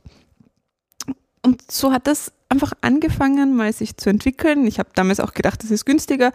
Das war es nicht, weil selber machen ist dann doch nicht so, so günstig, wie man denkt. Ja, da bitte die Folge mit Jais hören. Das ist dann immer dieses, ich möchte es besser machen. Allein das Werkzeug wird mich so viel mehr kosten und was hinterher rauskommt, ist, ich hätte es auch kaufen können. Ja. Äh, ne, also es ist nicht so einfach. Ähm, es gibt, es gibt ganz viele Menschen, ich sehe das bei Instagram so durchrauschen, die fangen an, Dinge zu machen, also BDSM-Accessoires und Zubehör. Und das ist immer dann so ein, ja, ich bin handwerklich in der Lage, äh, den Gegenstand irgendwie zu fertigen in einer sehr kleinen Auflage dann kommt aber dieses, dieser ganze Wahnsinn. Also ich meine, wenn du allein da bist, das heißt, du musst dich um die Produktion kümmern, um den Einkauf, um die Buchhaltung, um die Steuern, um die Webseite, um das Marketing. Mein Gott. Ja, genau. Ich möchte nicht tauschen. Und dann hast du auch noch Stoffel, der einen Kaffee möchte. Also, ich, also dein Leben muss der, der Wahnsinn sein. Ähm, ja, ist, ist es so einfach, so, so ein kinky Business zu haben, wie ein anderes? Ja und nein. Also gewisse Aspekte sind überall gleich kompliziert. Eben wenn ich das jetzt vergleiche mit der Schneiderei, du brauchst halt trotzdem, du brauchst in jedem Fall eine Homepage, du musst in jedem Fall deine Steuern machen und deine Buchhaltung und du musst deine Arbeit erledigen und E-Mails beantworten und ans Telefon gehen. Ja, das, das hat man überall. Das Schöne, aber auch Anstrengende daran, eben das Ganze selbstständig und in Eigenregie zu machen, ist, du brauchst plötzlich Kompetenzen, die du vorher nicht hattest und von denen du im ersten Moment auch mal nicht weißt, wo kriege ich die her. Also für mich war gerade, wie es darum gegangen ist, wo beziehe ich jetzt mein Material her? Da bin ich an einem Punkt gestanden, wo mir auch das Internet plötzlich nicht mehr so viel helfen konnte, wie ich es gern gehabt hätte, weil Großhändler, die haben keine Produktkataloge einfach mal so, also gerade in, in Lederbereichen, wo du mal schauen kannst, was die denn so hätten. Das heißt, du schreibst unendlich viele Leute an und sagst, hey, ich habe hier eine Vorstellung von Material, die ich gern haben möchte, könnt ihr mir sowas bieten? Und die sagen dann, ja, aber zu einem Preis, den du dir nicht leisten kannst, oder ja, aber in Stückzahlen, die du nicht kaufen kannst. Und das war wirklich für mich ein, ein richtig, richtig schwieriger Prozess. Oder auch wenn wir jetzt da von, Hardware reden, Metallteile, da ist irgendwann dieser Trend gekommen zu sagen, okay, man macht Metallteile nickelfrei, weil es einfach ungefähr 10 Prozent der Leute haben eine Nickelallergie und die könnten das dann nicht tragen, wenn Nickel in, im Metall drinnen ist. Das ist jetzt in der Bekleidungsindustrie ein relativ gängiges Ding, dass man die Sachen nickelfrei fertigt, aber gerade Schnallen zum Beispiel in den Größen, die ich für Halsbänder brauche, puh, das mal zu finden, das war irrsinnig schwierig und das habe ich erst ab dem Moment realisieren können, wo ich mir die Schnallen anfertigen habe lassen. Und dafür brauchst du eine gewisse Größe, um zu sagen, ja, ich traue mich mal, da 3000 Stück Schnallen zu bestellen. Weil in meinen Anfangsjahren habe ich mir gedacht, ja, 3000 Halsbänder, das verkaufe ich ja in 30 Jahren, wenn ich Glück habe, ganz vielleicht. Ja, und dann funktioniert es doch. Ich glaube, das ist immer dieser Punkt. Man nimmt ja die Sachen gerade auf so einer Messe, ne, geht man da hin und geht dort in den Ständen vorbei und fragt mich, äh, ich habe mich dann auch gefragt, so, okay, also ja, das ist jetzt gut verarbeitet und so, und dann kommt man mit den Menschen ins Gespräch und dann fangen die an zu erklären, ja, aber das ist aber nickelfrei, ne? Und das ist schwierig. Und du als Kunde hast du überhaupt nicht dieses Verständnis und du kannst den Kram ja auch bei irgendwie bei Amazon und Etsy einkaufen und da garantiere ich dich, das ist dann nicht nickelfrei. Es sieht dann optisch vielleicht sogar ähnlich aus oder die Qualität sieht ähnlich aus. Und mh, hm, ich habe dich als Menschen erlebt, ja, du, du sagst, ich will das dann jetzt aber auch gefälligst gut machen. Und dann auch diese Experimente, ich weiß nicht, es gab bei dir, gibt es die noch Halsbänder aus, ähm, ich glaube, das war so ein Kokosfaser, Leder-Alternativmaterial? Das war Ananas. Ananas war es, genau. genau. Gibt es das noch? Nein, die haben wir mittlerweile rausgenommen, weil das Material einfach nicht beständig genug war. Hm. Ja, aber du musst halt diese Experimente machen und die Richtig. machst du erstmal auf eigene Kosten und musst rumprobieren. Ja, klar, und da, da gab es auch also dann genug Produkte, die wir einfach ausgetauscht haben, auch für Kunden, die gesagt haben, boah, ich habe mir das jetzt gekauft und es hat sich total schnell abgenützt wo man einfach schauen muss, okay, wo sind die Grenzen des Materials? Wir haben jetzt auch eine, eine neue vegane Lederalternative drin, die ist ähm, basiert aus den Abfällen der Apfelindustrie. Und da habe ich am Anfang auch nicht gewusst, okay, ich, ich kaufe das jetzt mal auf mein Risiko, wir schauen uns das in der Werkstatt an, wir schauen uns an, wie, wie gut das abriebsfest ist, aber wie das nach einem Jahr ausschaut, das kann ich anfangs noch nicht sagen. Das heißt, ich, ich gehe mal das Risiko ein und ich habe dann auch sehr vielen Kunden am Anfang gesagt, hey, wenn es Probleme damit gibt, dann meldet euch bei mir. Wir finden eine Lösung dafür. Ja, aber man muss halt mal schauen. Und man ist, also zumindest ich bin irrsinnig nervös bei solchen Versuchen und Experimenten und ich sitze oft genug zu Hause und denke mir, oh Gott, passt das jetzt eh so? Kann, man das so machen? Ist, ist das in Ordnung? Wie ist das mit den Größenangaben? Was ist, wenn jemand, ja, also zumindest mir geht es so, dass ich sehr, sehr oft zu Hause sitze und mir Sorgen mache, ob das eh alles passt, was wir da so tun. Ja, ich, ich sehe das, egal ob man eine Party organisiert oder ob man was herstellt, mit allen Menschen, die ich spreche, die erzählen dann. Und als, als Konsument, sage ich mal, dann muss das gesagt kriegen, dass das tatsächlich nicht so einfach ist. Man kommt nicht drauf. Ja, man sieht einen Gegenstand, ich, mein Gott, ich kann überall ein Hundehalsband kaufen. Gut, Hunde haben in der Regel wenig Nickelallergien vermutlich. Ähm, und wenn sie die haben, haben sie noch ein Fell dazwischen. Also ne, das ist das ist halt doch ein bisschen was anderes. Und aber jetzt hast du schon von Kunden gesprochen.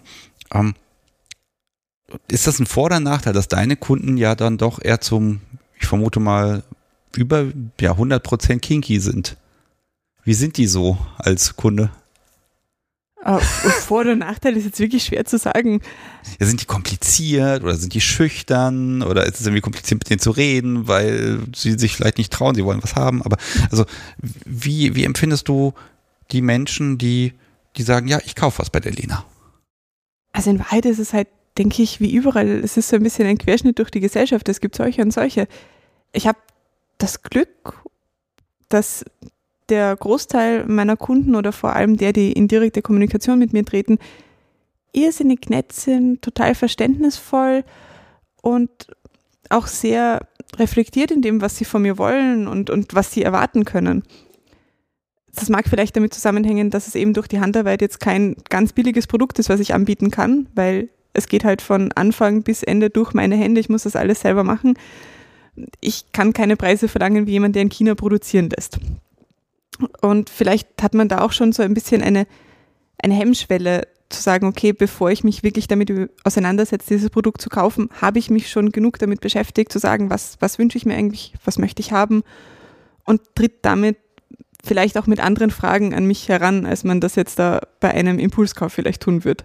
Ja, ich glaube auch, dass dieser, der ganz billige Spielzeug- und Zubehörkauf dient dazu, danach zu wissen, worauf ich in Zukunft achten muss.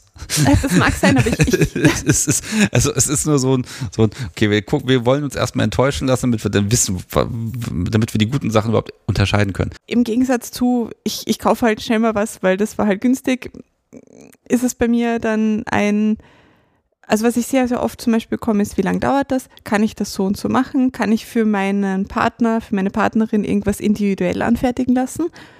Und da sind die Leute aber irrsinnig respektvoll, auch im Zusammenhang mit, ich brauche halt einfach eine Zeit, um das fertigen zu können. Ich, ich habe im Normalfall nichts auf Lager, außer ich fahre auf Messen.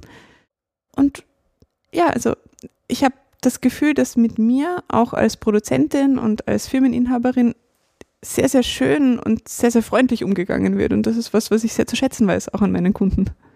Wo kommen die denn her? Also ich meine, wenn ich jetzt hingehe, stell dir mal vor, ich würde jetzt hier was produzieren, ich nehme mal ein völlig abstruses Beispiel. Ich würde jetzt hier irgendwelche Kochlöffel beim Großhandel kaufen, dann würde ich mir in Österreich eine Manufaktur suchen, die die vielleicht veredelt und irgendwie Kunst der Unvernunft draufschreibt. Nur mal so eine ganz blöde Idee, vielleicht kriege ich das auch noch sehr, sehr günstig.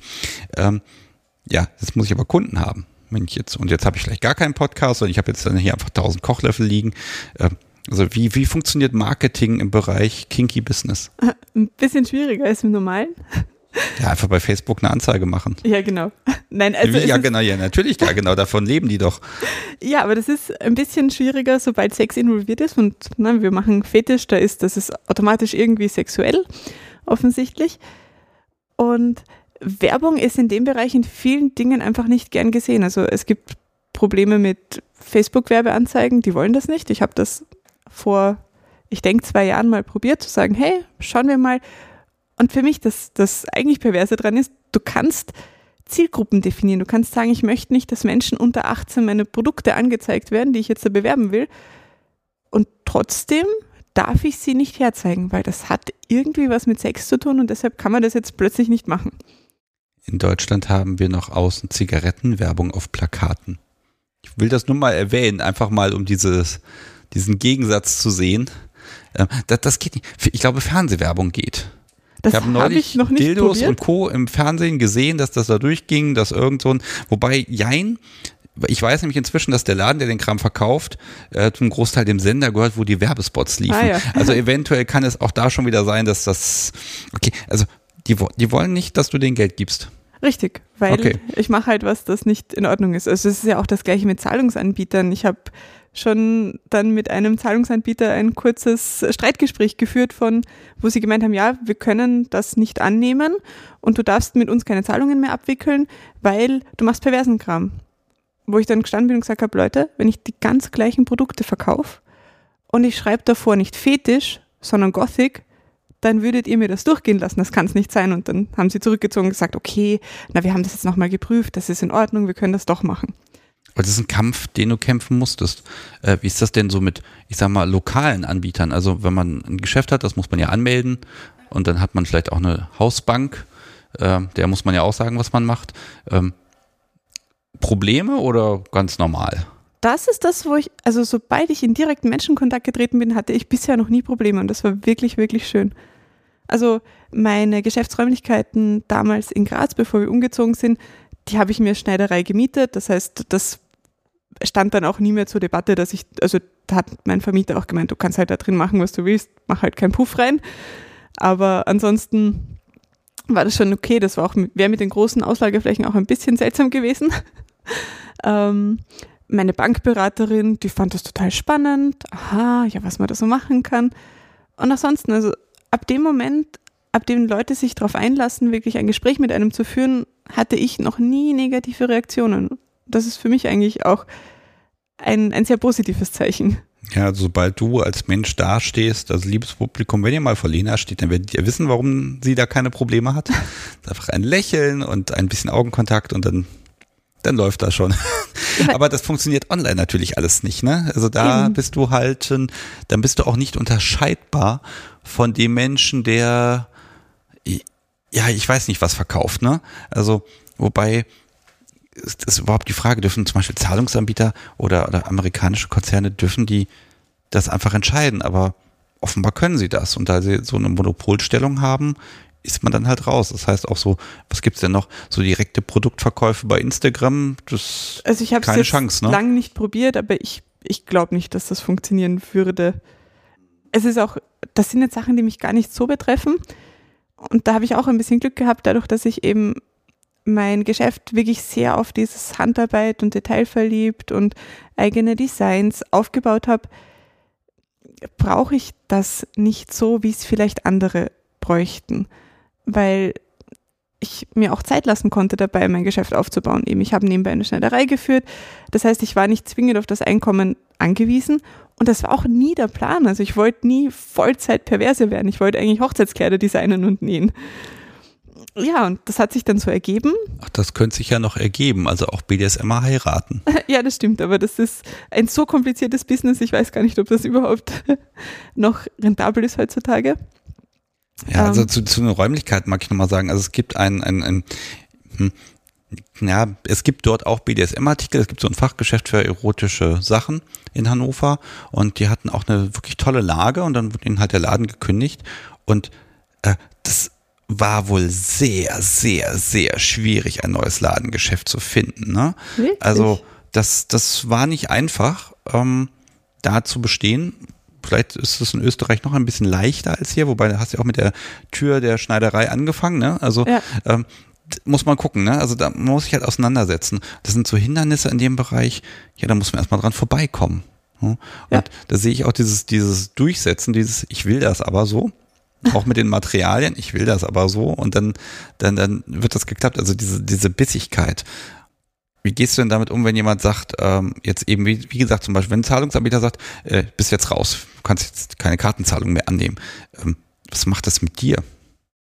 Mm, In dem Moment, also im ersten Moment bin ich irrsinnig verärgert drüber, weil ich mir denke, die ganze Welt schreit nach außen hin so nach Ja und Toleranz und wir müssen uns alle akzeptieren und überhaupt und sowieso und da gibt es so schöne große Bewegungen dahinter und das wird auch von vielen Konzernen natürlich medial sehr ausgenützt und dann scheitert es an solchen Kleinigkeiten wie ich darf, ich darf keine Zahlungen entgegennehmen. Und ja, es würde jetzt mein Business wahrscheinlich nicht ruinieren, zu sagen, ich kann keine Kreditkartenzahlungen mehr empfangen. Aber die Sinnlosigkeit dahinter, die macht mich schon ein bisschen fassungslos. Das muss ich echt sagen. Ja, das, äh, ich kenne natürlich jetzt nicht die Argumentation dieser, dieser Konzerne, ne? aber äh, habe ich ja auch hier mit Marina von Deviants besprochen. Mein Gott, also es ist wirklich schwierig, ähm, da weiterzukommen. Und ich mag auch, ich habe einfach hier in der Kunst der Unvernunft so ein bisschen die Möglichkeit zu sagen, äh, Leute, nehmt nicht das selbstverständlich hin, da steckt normalerweise eine Menge Manpower und Engagement hinter, dass das Angebot, was da ist, dass das möglich ist. Ne? Ja. Ähm, jetzt könntest du aber auch doch einfach sagen, hier ähm, hand, handgefertigt, ähm, das ist ja alles schön und gut. Vielleicht davon wird man vielleicht nicht super reich. Du könntest ja jetzt auch sagen, komm, ich lasse ein paar Sachen fertigen, ich mache hier Standardware, tausend Variationen. Und also, was, was, was steckt dahinter? Warum machst du dir diese Arbeit bei jedem einzelnen Ding, was bei dir rausgeht. Das ist ja auch in Seidenpapier eingewickelt und mit Schleifchen drum und herrlich. Ähm, also, warum so und nicht anders? Man will ja immer expandieren als Unternehmer und wachsen. Ja, natürlich, ich will ja auch expandieren, also das ist es ja gar nicht. Ähm, ich, ich möchte nicht immer ein Ein-Personen-Betrieb sein, auch weil das mich in sehr vielen Bereichen einschränkt. Ich kann nicht sagen, ich fahre einen Monat Urlaub, das geht nicht. Ich kann nicht einen Monat aus der Werkstatt raus sein. Also alles, was über eine Woche geht, puh, macht mir schon richtig Stress. Aber der Ursprung von dem ganzen Geschäft, ich habe es eh schon gesagt, das lag halt darin, dass ich selbst was haben wollte, was es sonst nirgends gibt. Und was vielleicht einem Designanspruch ähm, gerecht wird, den ich habe und den jemand anders jetzt nicht so erfüllen kann oder will. Und ich möchte genau diese, diese Wertigkeit und, und auch diese Wertschätzung an meine Kunden weitergeben. Und ich freue mich so sehr, wenn jemand sagt, okay, ich, ich habe mich so in ein Design von dir verliebt und meine Sub, meine Sklavin, mein Sub, wie auch immer, der bekommt jetzt was Besonderes von dir. Und dann will ich, dass das auch was Besonderes ist, dass das eben durch meine oder hoffentlich irgendwann durch die Hände von einem Penumbra-Mitarbeiter gegangen ist, wir das persönlich angeschaut haben, von Anfang bis Ende. Wir haben das Material ausgesucht, das ist handgenäht bei uns, das ist alles in der Werkstatt gefertigt und so geht das dann an den Kunden raus. Und nicht, ja, das ist halt wieder so ein Teil, das halt in China irgendwo vorproduziert wurde und wir haben es nur mehr eingepackt. Das ist, das ist nicht das, was ich machen möchte und das ist auch nicht das, was mich geschäftstechnisch glücklich macht. Ja, ich glaube, du hast auch einfach die Persönlichkeit für diese Fizzle-Arbeit. Also ich habe mal ein Instagram-Video von dir gesehen, wo du irgendwie da Nieten irgendwo reinhaust, ja, und das ist echt ein Gefummel, ja. ja. Und dann war das nur ein Teil, da hat sie jetzt drei Minuten dran gesessen, um Gottes Willen, ja. Also, ähm, also ich könnte es nicht. Ich würde immer überlegen, okay, kann ich da nicht irgendwas automatisieren und so, ich bin halt anders. Ähm, aber es spricht auch nichts gegen Automatisieren. Das Problem ist halt, dass wenn du manche Sachen automatisierst, das ist für ein Geschäft in meiner Größe einfach nicht leistbar. Man könnte auch so bei Nieten arbeiten und so können wir einfach manche Sachen effizienter machen, wenn man das passende Gerät auf in der Werkstatt stehen hat, aber die sind dann so teuer, dass ich sage, das, das ist bei uns im Budget einfach nicht drinnen. Ja, aber dann kommt nochmal dabei raus, wenn man dann sowas besitzt, dann hat man so ein, das ist für mich gemacht. Und das ist nicht von einem Fließband gefallen. Also ich, ja. ich mag diesen Aspekt und äh, ich glaube, die ganzen Jungs, die die Keuschheitskäfige da haben, ne, da gibt es einmal so diese China-Basisware, die aus irgendeiner Pressform gefallen ist. Ja. Und dann gibt es halt die Sachen, wo man halt irgendwo hingegangen ist und dann wurde alles möglich vermessen und dann wurde da mit schwerem Gerät aus der Lava des Vulkans dieses Ding erschaffen, abgekühlt und dann angelegt und badam. Also das, das, ist ein emotionaler Wert, den du ja eigentlich auch erschaffst. Ja, richtig. Jetzt ist natürlich so, das ist individuell, kommen dann Leute mit Wünschen. Ja. Also, das ist jetzt mal die Gelegenheit, ähm, also was ist besonders, was hat dir viel Spaß gemacht zu machen, vielleicht auch weil es schwierig war, und was sind Dinge, wo du sagst, ey Leute, das geht nicht das kann man nicht machen. Das funktioniert nicht. Also was ist so ein bisschen an abstrusen Wünschen oder was ist eben auch eine, eine Herausforderung, wo du sagst, ja, und deswegen mache ich das? Hm, das ist tatsächlich jetzt eine schwierige Frage. Kein Problem, du hast Bedenkzeit, ich kann Musik einspielen. Nein, aber was, was geht zum Beispiel nicht? Ich meine, das sind ja so Halsbänder und du hast dann so eine, eine große Laser-Cut-Maschine, die im Zweifel auch das filigranste Muster dann noch irgendwo raus lasert, aber ähm, wo sagst du, Mensch, äh, da musste ich leider absagen, weil das ist nicht hinzukriegen? Was oft gewünscht wird und was ein bisschen schwierig umzusetzen ist, ist zum Beispiel, dass die Leute sagen, sie wollen ähm, Schriftzüge als ausgeschnitten und farbig hinterlegt haben. Das hört sich in der Theorie auch total cool an, aber das funktioniert technisch in den meisten Fällen einfach nicht. Weil dann stehen entweder Teile irgendwo so weit vom Halsband ab, dass das blöd ausschaut, weil die rausstehen, oder der ganze Schriftzug wird einfach aus dem Halsband rausfallen, weil man sich jetzt vorstellt, man schneidet ein A aus, dann ist ja in diesem A oben noch so, so ein Dreieck halt drinnen und das wird halt mit rausfallen und nicht einfach am Halsband kleben bleiben und halt so, also diese, diese ähm, technischen Hinterleg äh, Überlegungen dahinter, was kann man designtechnisch machen, das ist manchmal ein bisschen das, wo wir uns auf Kompromisse einigen müssen, sage ich mal. Okay. Mhm. Oder auch, also es sind jetzt eher Manschetten, Zwangsjacken, Halsbänder, aber auch mal so, so ganz andere Produkte, die angefragt werden?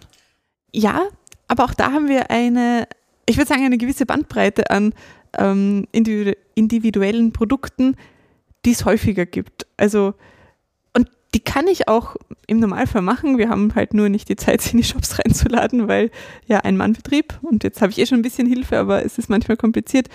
Also Augenbinden ist was, das relativ oft gewünscht wird. Gerade wenn sich jemand schon mal ein Set gekauft hat und gesagt hat, hm, ich hätte gern was, was da dazu passt. Knebel machen wir hin und wieder, obwohl wir da noch nicht ganz einig sind, wie man zum Beispiel das Knebel Band, das in den Mund hineinkommt, am besten löst. Da habe ich ein bisschen herumprobiert und bin aber noch nicht auf der finalen Lösung hängen geblieben. Ja, liebes Publikum, wir haben vor dieser Aufnahme eine halbe Stunde diskutiert, wie man das denn hier lösen kann, mit welchen Materialien und woraus und wie und dass das hygienisch ist und dass dies und dass das auch noch irgendwie bezahlbar bleibt. Und mein Gott, was, äh, also ich habe hier eben auf der Couch gesessen und war fasziniert davon, wo ich dachte, mein Gott, dann nimmst du halt irgendwas, ja, und dann ist es doch nur dieser kleine Schnupsi, an dem es jetzt scheitert. Ja, aber es hat halt alles seine Vor- und Nachteile und das ist dann kompliziert, eine finale Lösung äh, zu finden, mit der ich glaube, dass möglichst viele Kunden zufrieden sind und mit der ich auch zufrieden bin. Also ja. Und halt sonst, wir machen halt viel so Taillengurte, Oberschenkelfesseln. Also es sind in der Regel die meisten Anfragen tatsächlich so Erweiterungen zu einem klassischen Halsband, Handfesseln, Fußfesseln Ding. Da habe ich mal eine Kritik. Ja. Die Sachen sind ja schön. Ja. Also, liebes Publikum, ich bin jetzt einfach mal voreingenommen. Ähm, und ich habe auch ein, ein nein, ich, nein, ich habe gar nichts gekriegt. Das Podcast Sobi hat auch ein kleines Gastmitbringsel von euch bekommen, ein, ein Halsband. Ähm, das, die Sachen sind schön und filigran und man traut ihnen auch eine gewisse Stabilität zu. Aber ich persönlich würde jetzt sagen, wenn ich jetzt so, so ein Andreaskreuz habe und diese Handfesseln von dir, die würde ich dafür nicht nehmen. Ich hätte Angst, dass das Zeug irgendwie auch auseinanderreißt. Da sind also einmal der Aspekt, ähm, oh Gott, die schönen Handfesseln gehen kaputt, möglicherweise aber auch der Aspekt, oh Gott, das Podcast so fällt irgendwo runter. ähm, das sehe ich jetzt als, als, als Schwierigkeit. Also mh, hm, ist es eher Schmuck und schön und da kann man ein bisschen mit fixieren oder wie legst du das aus? Das kommt jetzt sehr aufs Produkt drauf an. Also wenn ich mich richtig erinnere, dann habt ihr ja so diese schmalen Handfesseln mit dem Schraubverschluss. Mhm. Genau die würde ich jetzt auch nicht unbedingt mit vollem Gewicht permanent belasten, einfach weil das ganze Gewicht an einer Schraube hängt und das ist, das kann ich nicht garantieren, dass das jetzt da eine voll draufhängende Subi lange hält, einfach weil da die Schraubenstabilität mit reinspielt, weil das Leder ausreißen könnte. Eben, du, du hängst genau an einem Punkt. Wenn man jetzt von unseren klassischen Manschetten wieder ausgeht, die einen durchgehenden Lederriemen über das ganze Handgelenk haben. Da ist alles, was drumherum ist, diese ganze Polsterung und das Leder, wo die Ausschnitte drauf sind und das, die farbige Hinterlegung, das ist eigentlich nur Zierde, die dazu dient, dass der Lederriemen die halt nicht in die Haut schneidet und dass das Ganze nett ausschaut. Da kannst du dich problemlos reinhängen. Das ist halt, da müssen dann die Kunden auch so ehrlich zu mir sein und sagen, das ist das, was ich von meinem Produkt erwarte. Wie können wir das umsetzen? Ja, ich habe da, ich frage das ja nicht umsonst. Die Überlegung ist mich so ein bisschen, also ich gucke mir die Sachen dann an und entscheide, naja, das, das kann man für das und das gut nehmen und dafür jetzt vielleicht eher nicht. Ähm, aber es gibt ja bestimmt auch Kunden, die machen einfach die Sachen kaputt. Und dann kriegst du eine böse Mail und sagen, mein Gott, Lena, beim letzten Umzug habe ich deine Fesseln genommen, um irgendwie was in den zweiten Stock zu packen und dann sind die abgerissen. Also passiert sowas? Und was sagst du da? Weil hm, ja, also also du darfst jetzt einfach mal ein bisschen über die Kunden lästern, was die mit den Sachen so anstellen, weil das kann man sich ja manchmal gar nicht vorstellen. Also auch da, ich, ich. Es wird dir keiner übel nehmen. Nein, nein, alles gut, aber ich muss ehrlich gestehen, ich bin entweder einfach ein Glückskind, was, was Menschenkontakt angeht oder keine Ahnung was. Aber ich habe sehr, sehr selten Beschwerden von Kunden bekommen und die beziehen sich im Normalfall nicht auf die Stabilität vom Material. Also bei den Halsbändern, ich denke, wenn man die anschaut, dann sieht man schon, dass gerade diese Ausschnitte und du hast halt wenig Leder und viel Muster und Hinterlegung und so. Ich glaube, dass man da jetzt nicht unbedingt auf die Idee kommt, Sub durch den Raum dran zu ziehen, weil es sieht halt ein bisschen filigran aus. Und ja, die halten schon aus, dass man damit spielt und dass man ein bisschen dran zieht. Aber jetzt jemanden da am Hals durch die Gegend zu zerren, ist vielleicht nicht drinnen. Wie ist denn das mit der Haftung? Also, ich meine, als Unternehmer musst du ja auch dein Unternehmen schützen und dann ähm, musst ja auch überlegen, was ist denn, wenn mal jemandem was passiert? Also, wie, wie verhält sich das bei diesem ganzen ja, BDSM-Geschichten mit der Haftung? Weil, wenn ich was kaufe und mach's kaputt, dann gehe ich davon aus, ich habe es nicht richtig benutzt. Aber es kann ja auch mal wirklich sein, dass ein Hersteller Mist gebaut hat mit irgendwas. Vielleicht erzähle ich mal, ich, ich habe mal in irgendeinem Anfall von Schwachsinn so einen Bondage-Hook bei Amazon bestellt. Dann kam der. Also so ein Bondage-Hook, das ist so ein, stellt, liebes Publikum, stellt euch so einen Haken vor, am Ende ist eine Kugel und die kommt in den, wie sagt ihr, Popsch. Und an der anderen Seite kann man irgendwie ein Seil dran machen, ist das schick. Und dann kam das in so ein Plastiktütchen, irgendwo aus China doof gefertigt und dann war da ein Schraubgewinde und dann musste ich die Kugel da draufschrauben und währenddessen kamen dann noch schön die Späne raus. Ja? Und dann dachte ich mir, wenn ich das irgendwie irgendwo einführe, nein, dann habe ich das Ding kaputt gemacht, zurückgeschickt mit einem Aufkleber gefährlich und weg damit. ne? Aber man stelle sich vor, jemand benutzt das und verletzt sich schwer daran. Äh, stehst du nicht mit einem Bein im Knast? Nein. Also das Gut, einfache Antwort. Warum nicht? Du bist doch, doch irgendwie dafür verantwortlich. Nein. Also in dem Fall nicht, weil das, was ich verkaufe, sind ja Accessoires. Ja, die haben schon eine gewisse Verwendung und du kannst die halt dazu nehmen, jemanden an ein Bett zu fixieren etc. Aber ich würde nie irgendwo draufschreiben, dass es sicher ist, jetzt an einer Manschette seinen Sub an die Decke zu hängen weil das kann ich nicht garantieren. Ich habe nicht die Prüfgeräte, die das machen. Ich kann das nicht irgendwie zertifizieren, dass das tatsächlich in jedem Fall immer in Ordnung ist. Machen es denn Leute? Hast du davon schon gehört? Ähm, ich habe schon Leute, die mir geschrieben haben und gesagt haben, hey, ich, ich möchte Manschetten haben, wo ich mich mit meinem ganzen Gewicht reinhängen kann. Und ich schreibe denen auch ganz ehrlich und sage, ich, ich kann dir die nochmal ein bisschen stabiler fertigen, als wir das normalerweise tun. Und ich gehe auch bei unseren normalen Manschetten davon aus, dass man das problemlos machen kann, weil ich habe es gemacht. Aber was ich dir nicht garantieren kann, ist, dass es nicht trotzdem kaputt geht. Das kann ich aus Haftungsgründen nicht machen. Das musst du auf eigene Verantwortung tun. Ich, ich kann dir das so sicher wie möglich machen, aber ich muss dir davon abraten, das tatsächlich umzusetzen. Und das ist halt natürlich ein bisschen bescheuert, schon klar, aber ja, aber ich glaube, das ist dann auch der Grund, wo du schon sagst, das muss geprüft werden und im Zweifel zertifiziert werden und da, da muss dann der Ingenieur auch nochmal seinen Stempel drauf machen und Sicherheit und möglicherweise noch irgendein Label drauf. Ähm, es muss einen Grund geben, warum wirklich so, so Hängefesseln, wenn ich die jetzt in Hamburg da in einem Shop kaufe, warum diese Dinger 250 Euro kosten. Ja, und auch und da. Die sehen auch martialisch aus. Ich bin mir sicher, damit kann ich Autos aufhängen. Aber auch da steht dabei, im Normalfall, wenn du dir das mal in Shops durchliest, dass du die nicht dazu verwenden sollst, einen Menschen voll drin aufzuhängen. Auch ja, wenn du die anschaust und weißt, okay, wenn ich einen Elefanten reinhänge, hält das auch. Aber man darf das halt als Hersteller mal nicht reinschreiben, weil wenn dann doch mal was passiert und Materialfehler können passieren, dann bist du dran. Und das ist was, was du halt vermeiden möchtest. Das finde ich gerade spannend, weil da so spätestens, wenn ich jetzt, ich sag mal, ein, ein ja, ein Domina-Studio aufmache, spätestens dann brauche ich irgendwie zertifizierten Kram Ne? Also, oh. Also ich merke, also du merkst, ich bin so ein bisschen an der Stelle vorsichtig und Haftung und was mache ich da? Und in dem Moment, wo es gewerblich wird, kann ich mich auch nicht mehr mit privater Dummheit rausreden. Ja. Ne? Da merke, da siehst du, ich könnte das gar nicht machen, weil ich einfach tausend Dinge sehe, die für mich so, so, um Gottes Willen, ich gehe dafür in den Knast sind. Ja, so irgendwie, weißt du, was ich meine? Es, Na, ist, es ist fürchterlich. Also, und deshalb sage ich ja, ich, ich könnte halt auch nie irgendwie garantieren, dass jemand gefährliche Dinge mit meinen Sachen machen kann, auch wenn ich davon ausgehe, dass halt viele Sachen möglich sind. Aber ja, ich, ich möchte nicht dafür haften, falls es doch schief geht, falls ein Material nachgibt, falls eine Niete bricht. Du weißt das einfach nicht. Ja, also liebes Publikum, das ist keine Boshaftigkeit von den Herstellern mangelndes Vertrauen in die eigenen Sachen, sondern das ist einfach, äh, kannst es nicht draufschreiben und wenn, dann werden die Sachen unbezahlbar. Äh, wenn jemand wirklich sagt, hier, das sind Manschetten, daran kannst du, damit kannst du alles machen. Im Zweifel gilt also, ne, das ist halt bei BDSM, wir leben halt mit gewissen Risiken und müssen aufpassen.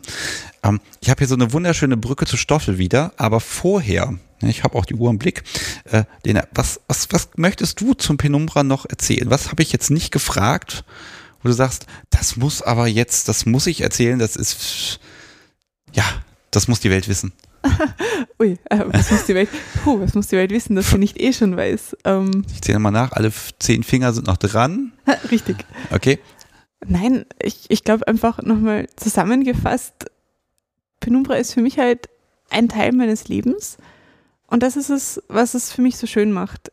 Ich arbeite von zu Hause aus, wir bauen uns gerade gemeinsam ein Haus, wo ein Stock davon meine Werkstatt sein wird und für mich ist es einfach dieses, das in mein Leben integrieren zu können und von etwas leben zu können, das mir so irrsinnig viel Spaß macht. Das ist das Allercoolste, was es gibt, auch wenn es manchmal unglaublich anstrengend ist. Aber ja, ich freue mich einfach, dass ich einen Job gefunden habe, der, der so toll ist und der mich mit so vielen wirklich, wirklich großartigen Menschen auch in Verbindung bringt.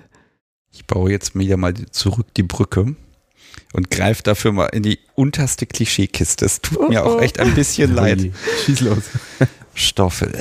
Jetzt hast du eine Sub und die ist Unternehmerin. Und dann macht ihr noch DS ist sie nicht manchmal auch deine Chefin? also, wie passt das zusammen?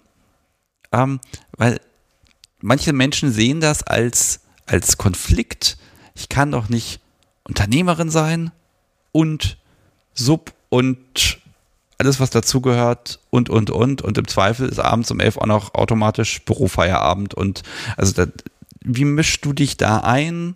Wo sind die Grenzen? Und auch Lena, wie, wie, wie kriegt ihr das hin, dass du dein, dein, dein, deine Arbeit auch behauptest? Und da kann er so dommig sein, wie er will. Möchtest du anfangen? Ich, ich, ich, ich fange gerne an. Ähm, es gibt davon tatsächlich schon eine sehr humoristische Abhandlung. Für alle Menschen, die gerne ähm, lesen, auf der Penumbra Homepage gibt es unter dem Bereich Blog einen Eintrag, den ich geschrieben habe, genau zu dem Thema. Ich werde ihn verlinken. Und der nennt sich Mein Leben mit einem Penumbra Workaholic. Großartig. Da gehe ich so einmal grob über unseren Tag und ja, es ist nicht ganz ernst zu nehmen, aber ich finde, er liest sich ganz, ganz nett. Also für jeden, der das nicht äh, so todernst betrachten möchte, empfehle ich den Blogartikel, der ist echt gut.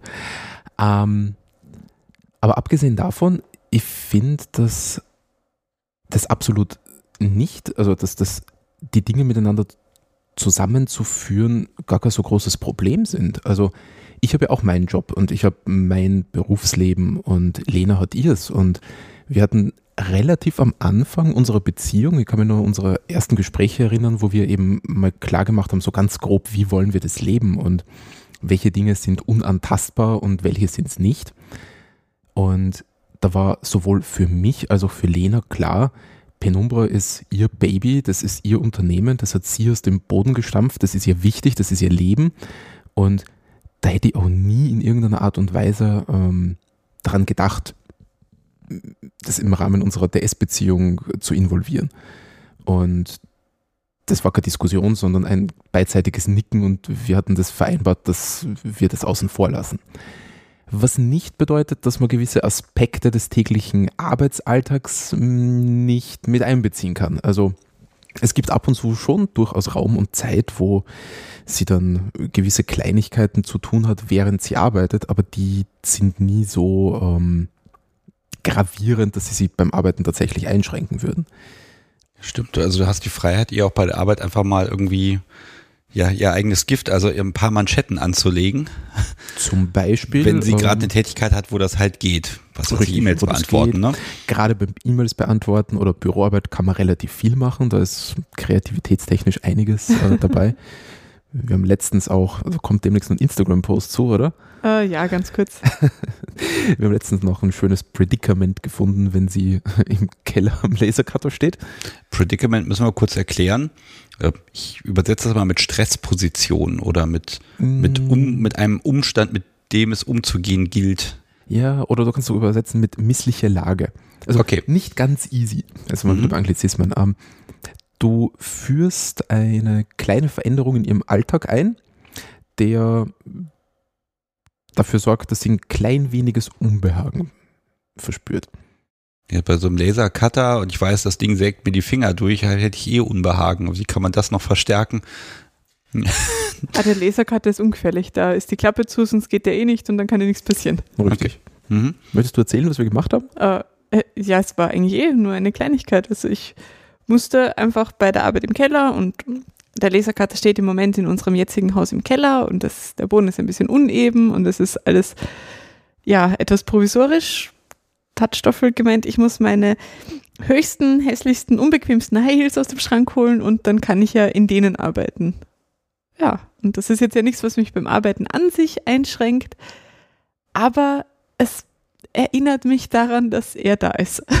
Wenn er jetzt mit was um die Ecke käme, was möglicherweise deinen Arbeitsablauf verzögern würde, was durchaus abgesprochen ist, was auch in diesem DS-Gefüge Teil des Protokolls, nehmen wir mal Teil des Protokolls, also ich, ich nehme jetzt mal, ich muss es konstruieren, weil ich weiß ja, dass er damit Bedacht rangeht, aber wir nehmen mal an, äh, der Kaffee steht jetzt an, aber den Kaffee exakt so zuzubereiten, wie es jetzt dringend erforderlich ist, würde dem gegenüberstehen, dass der Postbote gleich noch die dringende Eilbestellung mitnimmt.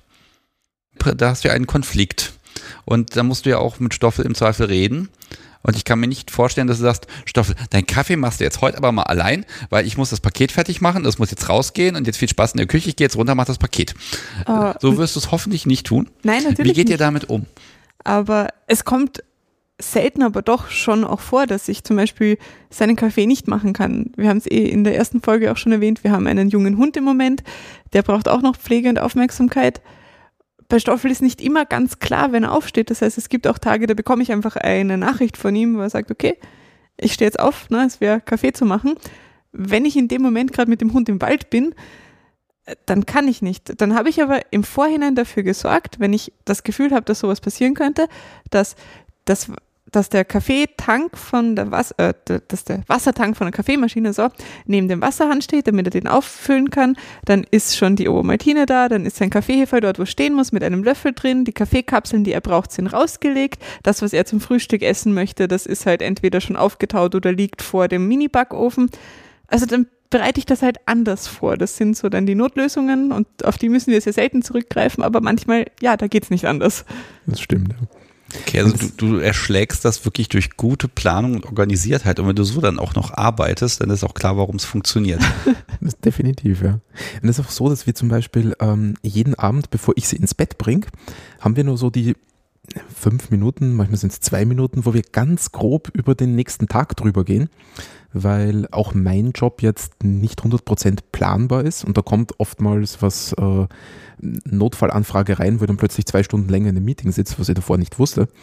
Und wir sprechen uns dann kurz ab, wie ihr Morgen aussieht, wie mein Morgen aussieht, äh, wann ich äh, in Besprechungen sitze, wann ich außer Haus bin und sonst irgendwas erledigen muss und planen dann eben unser DS und die Dinge, die wir so tun, um unsere Termine und die Dinge, die zu tun sind, einfach herum. Muss ich mal fragen, hast du schon mal irgendwie zwei Stunden vergeblich abends vor dem Bett gewartet, dass er dich da endlich reinbringt? Nein, so lang war es noch nie. Er droht mir immer an, dass er mich irgendwann einfach sitzen lässt und schlafen geht. Aber bisher ist es noch nicht passiert. Wenn, wenn das soweit ist, hätte ich gern mal eine Info. Das wäre mal spannend. Ah, ich gucke hier so auf diese Uhr. Ich, ich mag, ich, ihr merkt, ich mag gerade noch so ein bisschen die Sachen von gestern aufgreifen und heute einbinden. Ähm, jetzt waren wir ja gestern auf einer Party und ähm, ich bin mir nicht sicher, ob das möglicherweise ein Part von Erniedrigung ist oder ob das ein, ein professionelles Understatement war. Lena, du hattest gestern ein, ein wunderschönes Halsband, du hast auch Komplimente dafür bekommen, jetzt baust du die Dinger ja. Ähm, erzähl doch mal, was du für ein Halsband hattest, wenn du es verraten möchtest. Ja, klar, ich hab, wir haben auch ein Foto davon gemacht, damit wir es dann gut. auf Instagram posten können. Show Notes, sehr gut. Ja. Ähm, Also natürlich dein absolutes Topmodell aus dem Shop. Um, Richtig. Nein, eben nicht. Also wir hatten ja ähm, Sebastian und dem Podcast Zubi ein kleines Gastgeschenk mitgebracht und dieses Gastgeschenk war auch eingepackt und um das Geschenkpapier herum war eine schwarze Satinschleife. Also ein Band einfach zu einer Masche gebunden. Und nachdem wir kein Halsband für mich mit hatten, Ach, ihr habt's vergessen? Ja, nein, äh, eine, eine Mischung aus beiden. Also Stoffel hat mich in einem sehr, sehr stressigen Moment gefragt, möchtest du denn auf dieser Party dann ein Halsband tragen? Und ich habe gemeint, ich glaube nicht, dass das passt. Weil, ich, ich war gerade mitten in der Arbeit und eben das Halsband ist mit recht strengen Regeln verbunden und ich mir gedacht, oh Gott, da muss ich da auf der Party. Ach so, wegen den Regeln Ja, und genau. nicht, nicht wegen dem Anlass, weil ich habe jetzt gerade gesagt, da sind Nein, ein, nein. einige von Nein, den Dingern war- gestern rumgelaufen. Es war die Diskussion darüber, ob ähm, wir primär auf der Playparty sind, um mit den Leuten zu interagieren, viele Leute kennenzulernen und zu plaudern, was wir dann gestern auch getan haben, wo wir ganz viele Podcast-Gäste in Persona kennengelernt haben, was echt cool war. Und wenn wir, ähm, und das sind auch Dinge, die wir davor einfach normal besprechen, wenn wir mit dem Mindset jetzt zum Beispiel auf so eine Playparty gehen, wo wir sagen, im Vordergrund steht interagieren mit Menschen, Leute kennenlernen, reden, plaudern, vernetzen, dann ist das Halsband, das wir normalerweise verwenden, äh, potenziell hinderlich, weil es einfach gewisse Dinge ausschließt und ich mir um viele Dinge kümmern muss, die, wenn wir im anderen Mindset auf die Playparty gehen, wunderschön sind. Und das war eben die Diskussion vorab und sie war etwas im Überarbeitungsmodus mit Dinge noch fertig machen, bevor wir nach Hannover fliegen und meinte dann so, nee, das passt nicht so ganz, wie sie es gerade schön ausgedrückt hat, woraufhin ich beschlossen habe, äh, okay, dann packen wir das Halsband nicht ein und zur Not finden wir irgendeine improvisierte Lösung. Ja, genau. genau das ist dann gestern ja auch passiert. Und dann sind wir in Hannover angekommen. Ich habe gedacht, ja, er hat sicher mein Halsband eingepackt und ich hätte schon Lust drauf und hm, so ein bisschen mehr DS-Setting, das klingt irgendwie total schön. Eben gerade, weil wir auch am Vorabend auf einem Nicht-Stammtisch waren und dort halt sehr, sehr viel mit Leuten interagiert haben. Ja, und dann erzählte er mir, nein, ich habe das gar nicht eingepackt. Du hast ja gesagt, wir brauchen das nicht. Und dann haben wir einfach diese Schleife genommen und mir die um den Hals gebunden und das war dann ein Halsband mit etwas lockereren Regeln. Ja, es ist eine wirklich, es war eine schöne Lösung, aber natürlich durch unser Gespräch gestern hatte ich so dieses, könnte das sein, dass, dass hier Lady Penumbra auf einer Party nicht mit ihrem eigenen Zeug rumrennen darf oder will, kann ja auch sein. Und dass es deshalb dieses, die Verpackungsschleife sein muss. Also ich hätte es für Möglichkeiten, dass da ein Stück Erniedrigung mit drin steckt. Nein, nein, das war. Okay. Aber da, da merke ich wieder eine Wahrnehmung. Ich habe auch gestern extra nicht gefragt, weil ich dachte, das muss ich morgen auf jeden Fall dann, wenn hier eine Aufnahme läuft, fragen. Ich, ich hätte ja einfach fragen können.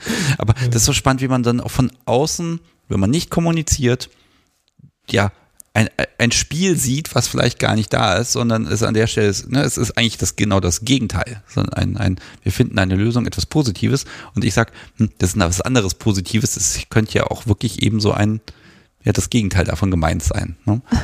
Ne, es wäre beides plausibel, sage ich mal. Ja, aber durchaus. vielleicht muss man auch dazu sagen, dass mein eigenes Halsband auch jetzt kein Penumbra-Vorzeigemodell ist. Also ja, wir haben das gemeinsam selbst gemacht, aber es ist unglaublich schlicht. Also da ist nichts mit Schnörkeln und Verzierungen und mit halt all diesen coolen Sachen, die ich gerne im Shop mache, sondern das ist eigentlich ein sehr klassisches, schwarzes, durchgängiges Band mit einem Schraubverschluss vorne und das war's. Ihr beiden, ich glaube, ja, die Uhr, die Uhr, die Uhr. Ähm, die kleine halbstündige Bonusfolge ist jetzt doch ein bisschen erwachsener geworden, als sie sein sollte. Äh, ihr beiden, habt ihr noch was? Was hättest du denn gern? Am besten nichts mehr. Das ist- Dann nicht. Alles andere- könnten wir sicher noch. Dann fangen wir jetzt nicht mit deinem Fußband an. Oh, stimmt, das Oh, Fußband. Ui. okay, also fürs nächste Mal merke ich, schreibe ich mir auf das Fußband. Das Schöne ist, dass Lena ja permanent ein Zeichen trägt und das ist ja gar nicht so schlimm, wenn man ein Halsband ver ver vergessen hat. Ja, ich, ich habe es auch gesehen. Also es gibt so ein, ein kleines Bändchen am Fuß und das ist ja auch extrem kompatibel, ne? Hm. Also Ja. Ja, der, der, über so Kennzeichnung, da muss ich eh nochmal ganz viel sprechen, weil da gibt es ja ganz viele Möglichkeiten, will man auch machen. Ähm, aber wir kommen jetzt tatsächlich zum Ende, denn der Flieger wird irgendwann fliegen. Das ist gar nicht mehr so lange hin. Ähm, ihr zwei, schön, dass ihr auch heute nochmal die Geduld besessen habt und euch hier die Kopfhörer aufgesetzt habt, dass wir noch ein bisschen quatschen könnten. Ich habe mich einfach richtig gefreut, dass wir es jetzt nach zwei Jahren endlich mal geschafft haben. Ja, das war wirklich schön. Ja, Absolut. und zwar irgendwie auch so ein halbes Arbeitswochenende, was das jetzt angeht. Ja, ist ja gutes Arbeitswochenende, oder? Ja, also ich fühle mich ja, wie gesagt, wie neu geboren. Ich habe halt diese fürchterliche Energie und werde jetzt die nächsten Tage jedem damit fürchterlich auf den Keks gehen, äh, wie sich das gehört. Ähm, Hat mich sehr, sehr gefreut. Und ich wünsche euch jetzt erstmal einen guten Flug. Lena, dir tolle Geschäfte. Stoffel dir ähm, tolle Libertine. Und wenn es nötig ist, dass dir die Revolution, die du anzetteln möchtest, auch gelingen wird. ähm, und äh, ja, wir sehen uns dann wieder in Persona äh, in Österreich. Ich verspreche es, dass wir dann einfach mal in den Flieger steigen und äh, dass wir dann einen Gegenbesuch kriegen. Ich hoffe, dass es nicht wieder zwei Jahre dauert. Das hoffe ich auch, ja. Guter Vorsatz. Okay, dann ihr beiden macht's gut. Tschüss. Tschüss. Vielen Dank. Tschüss.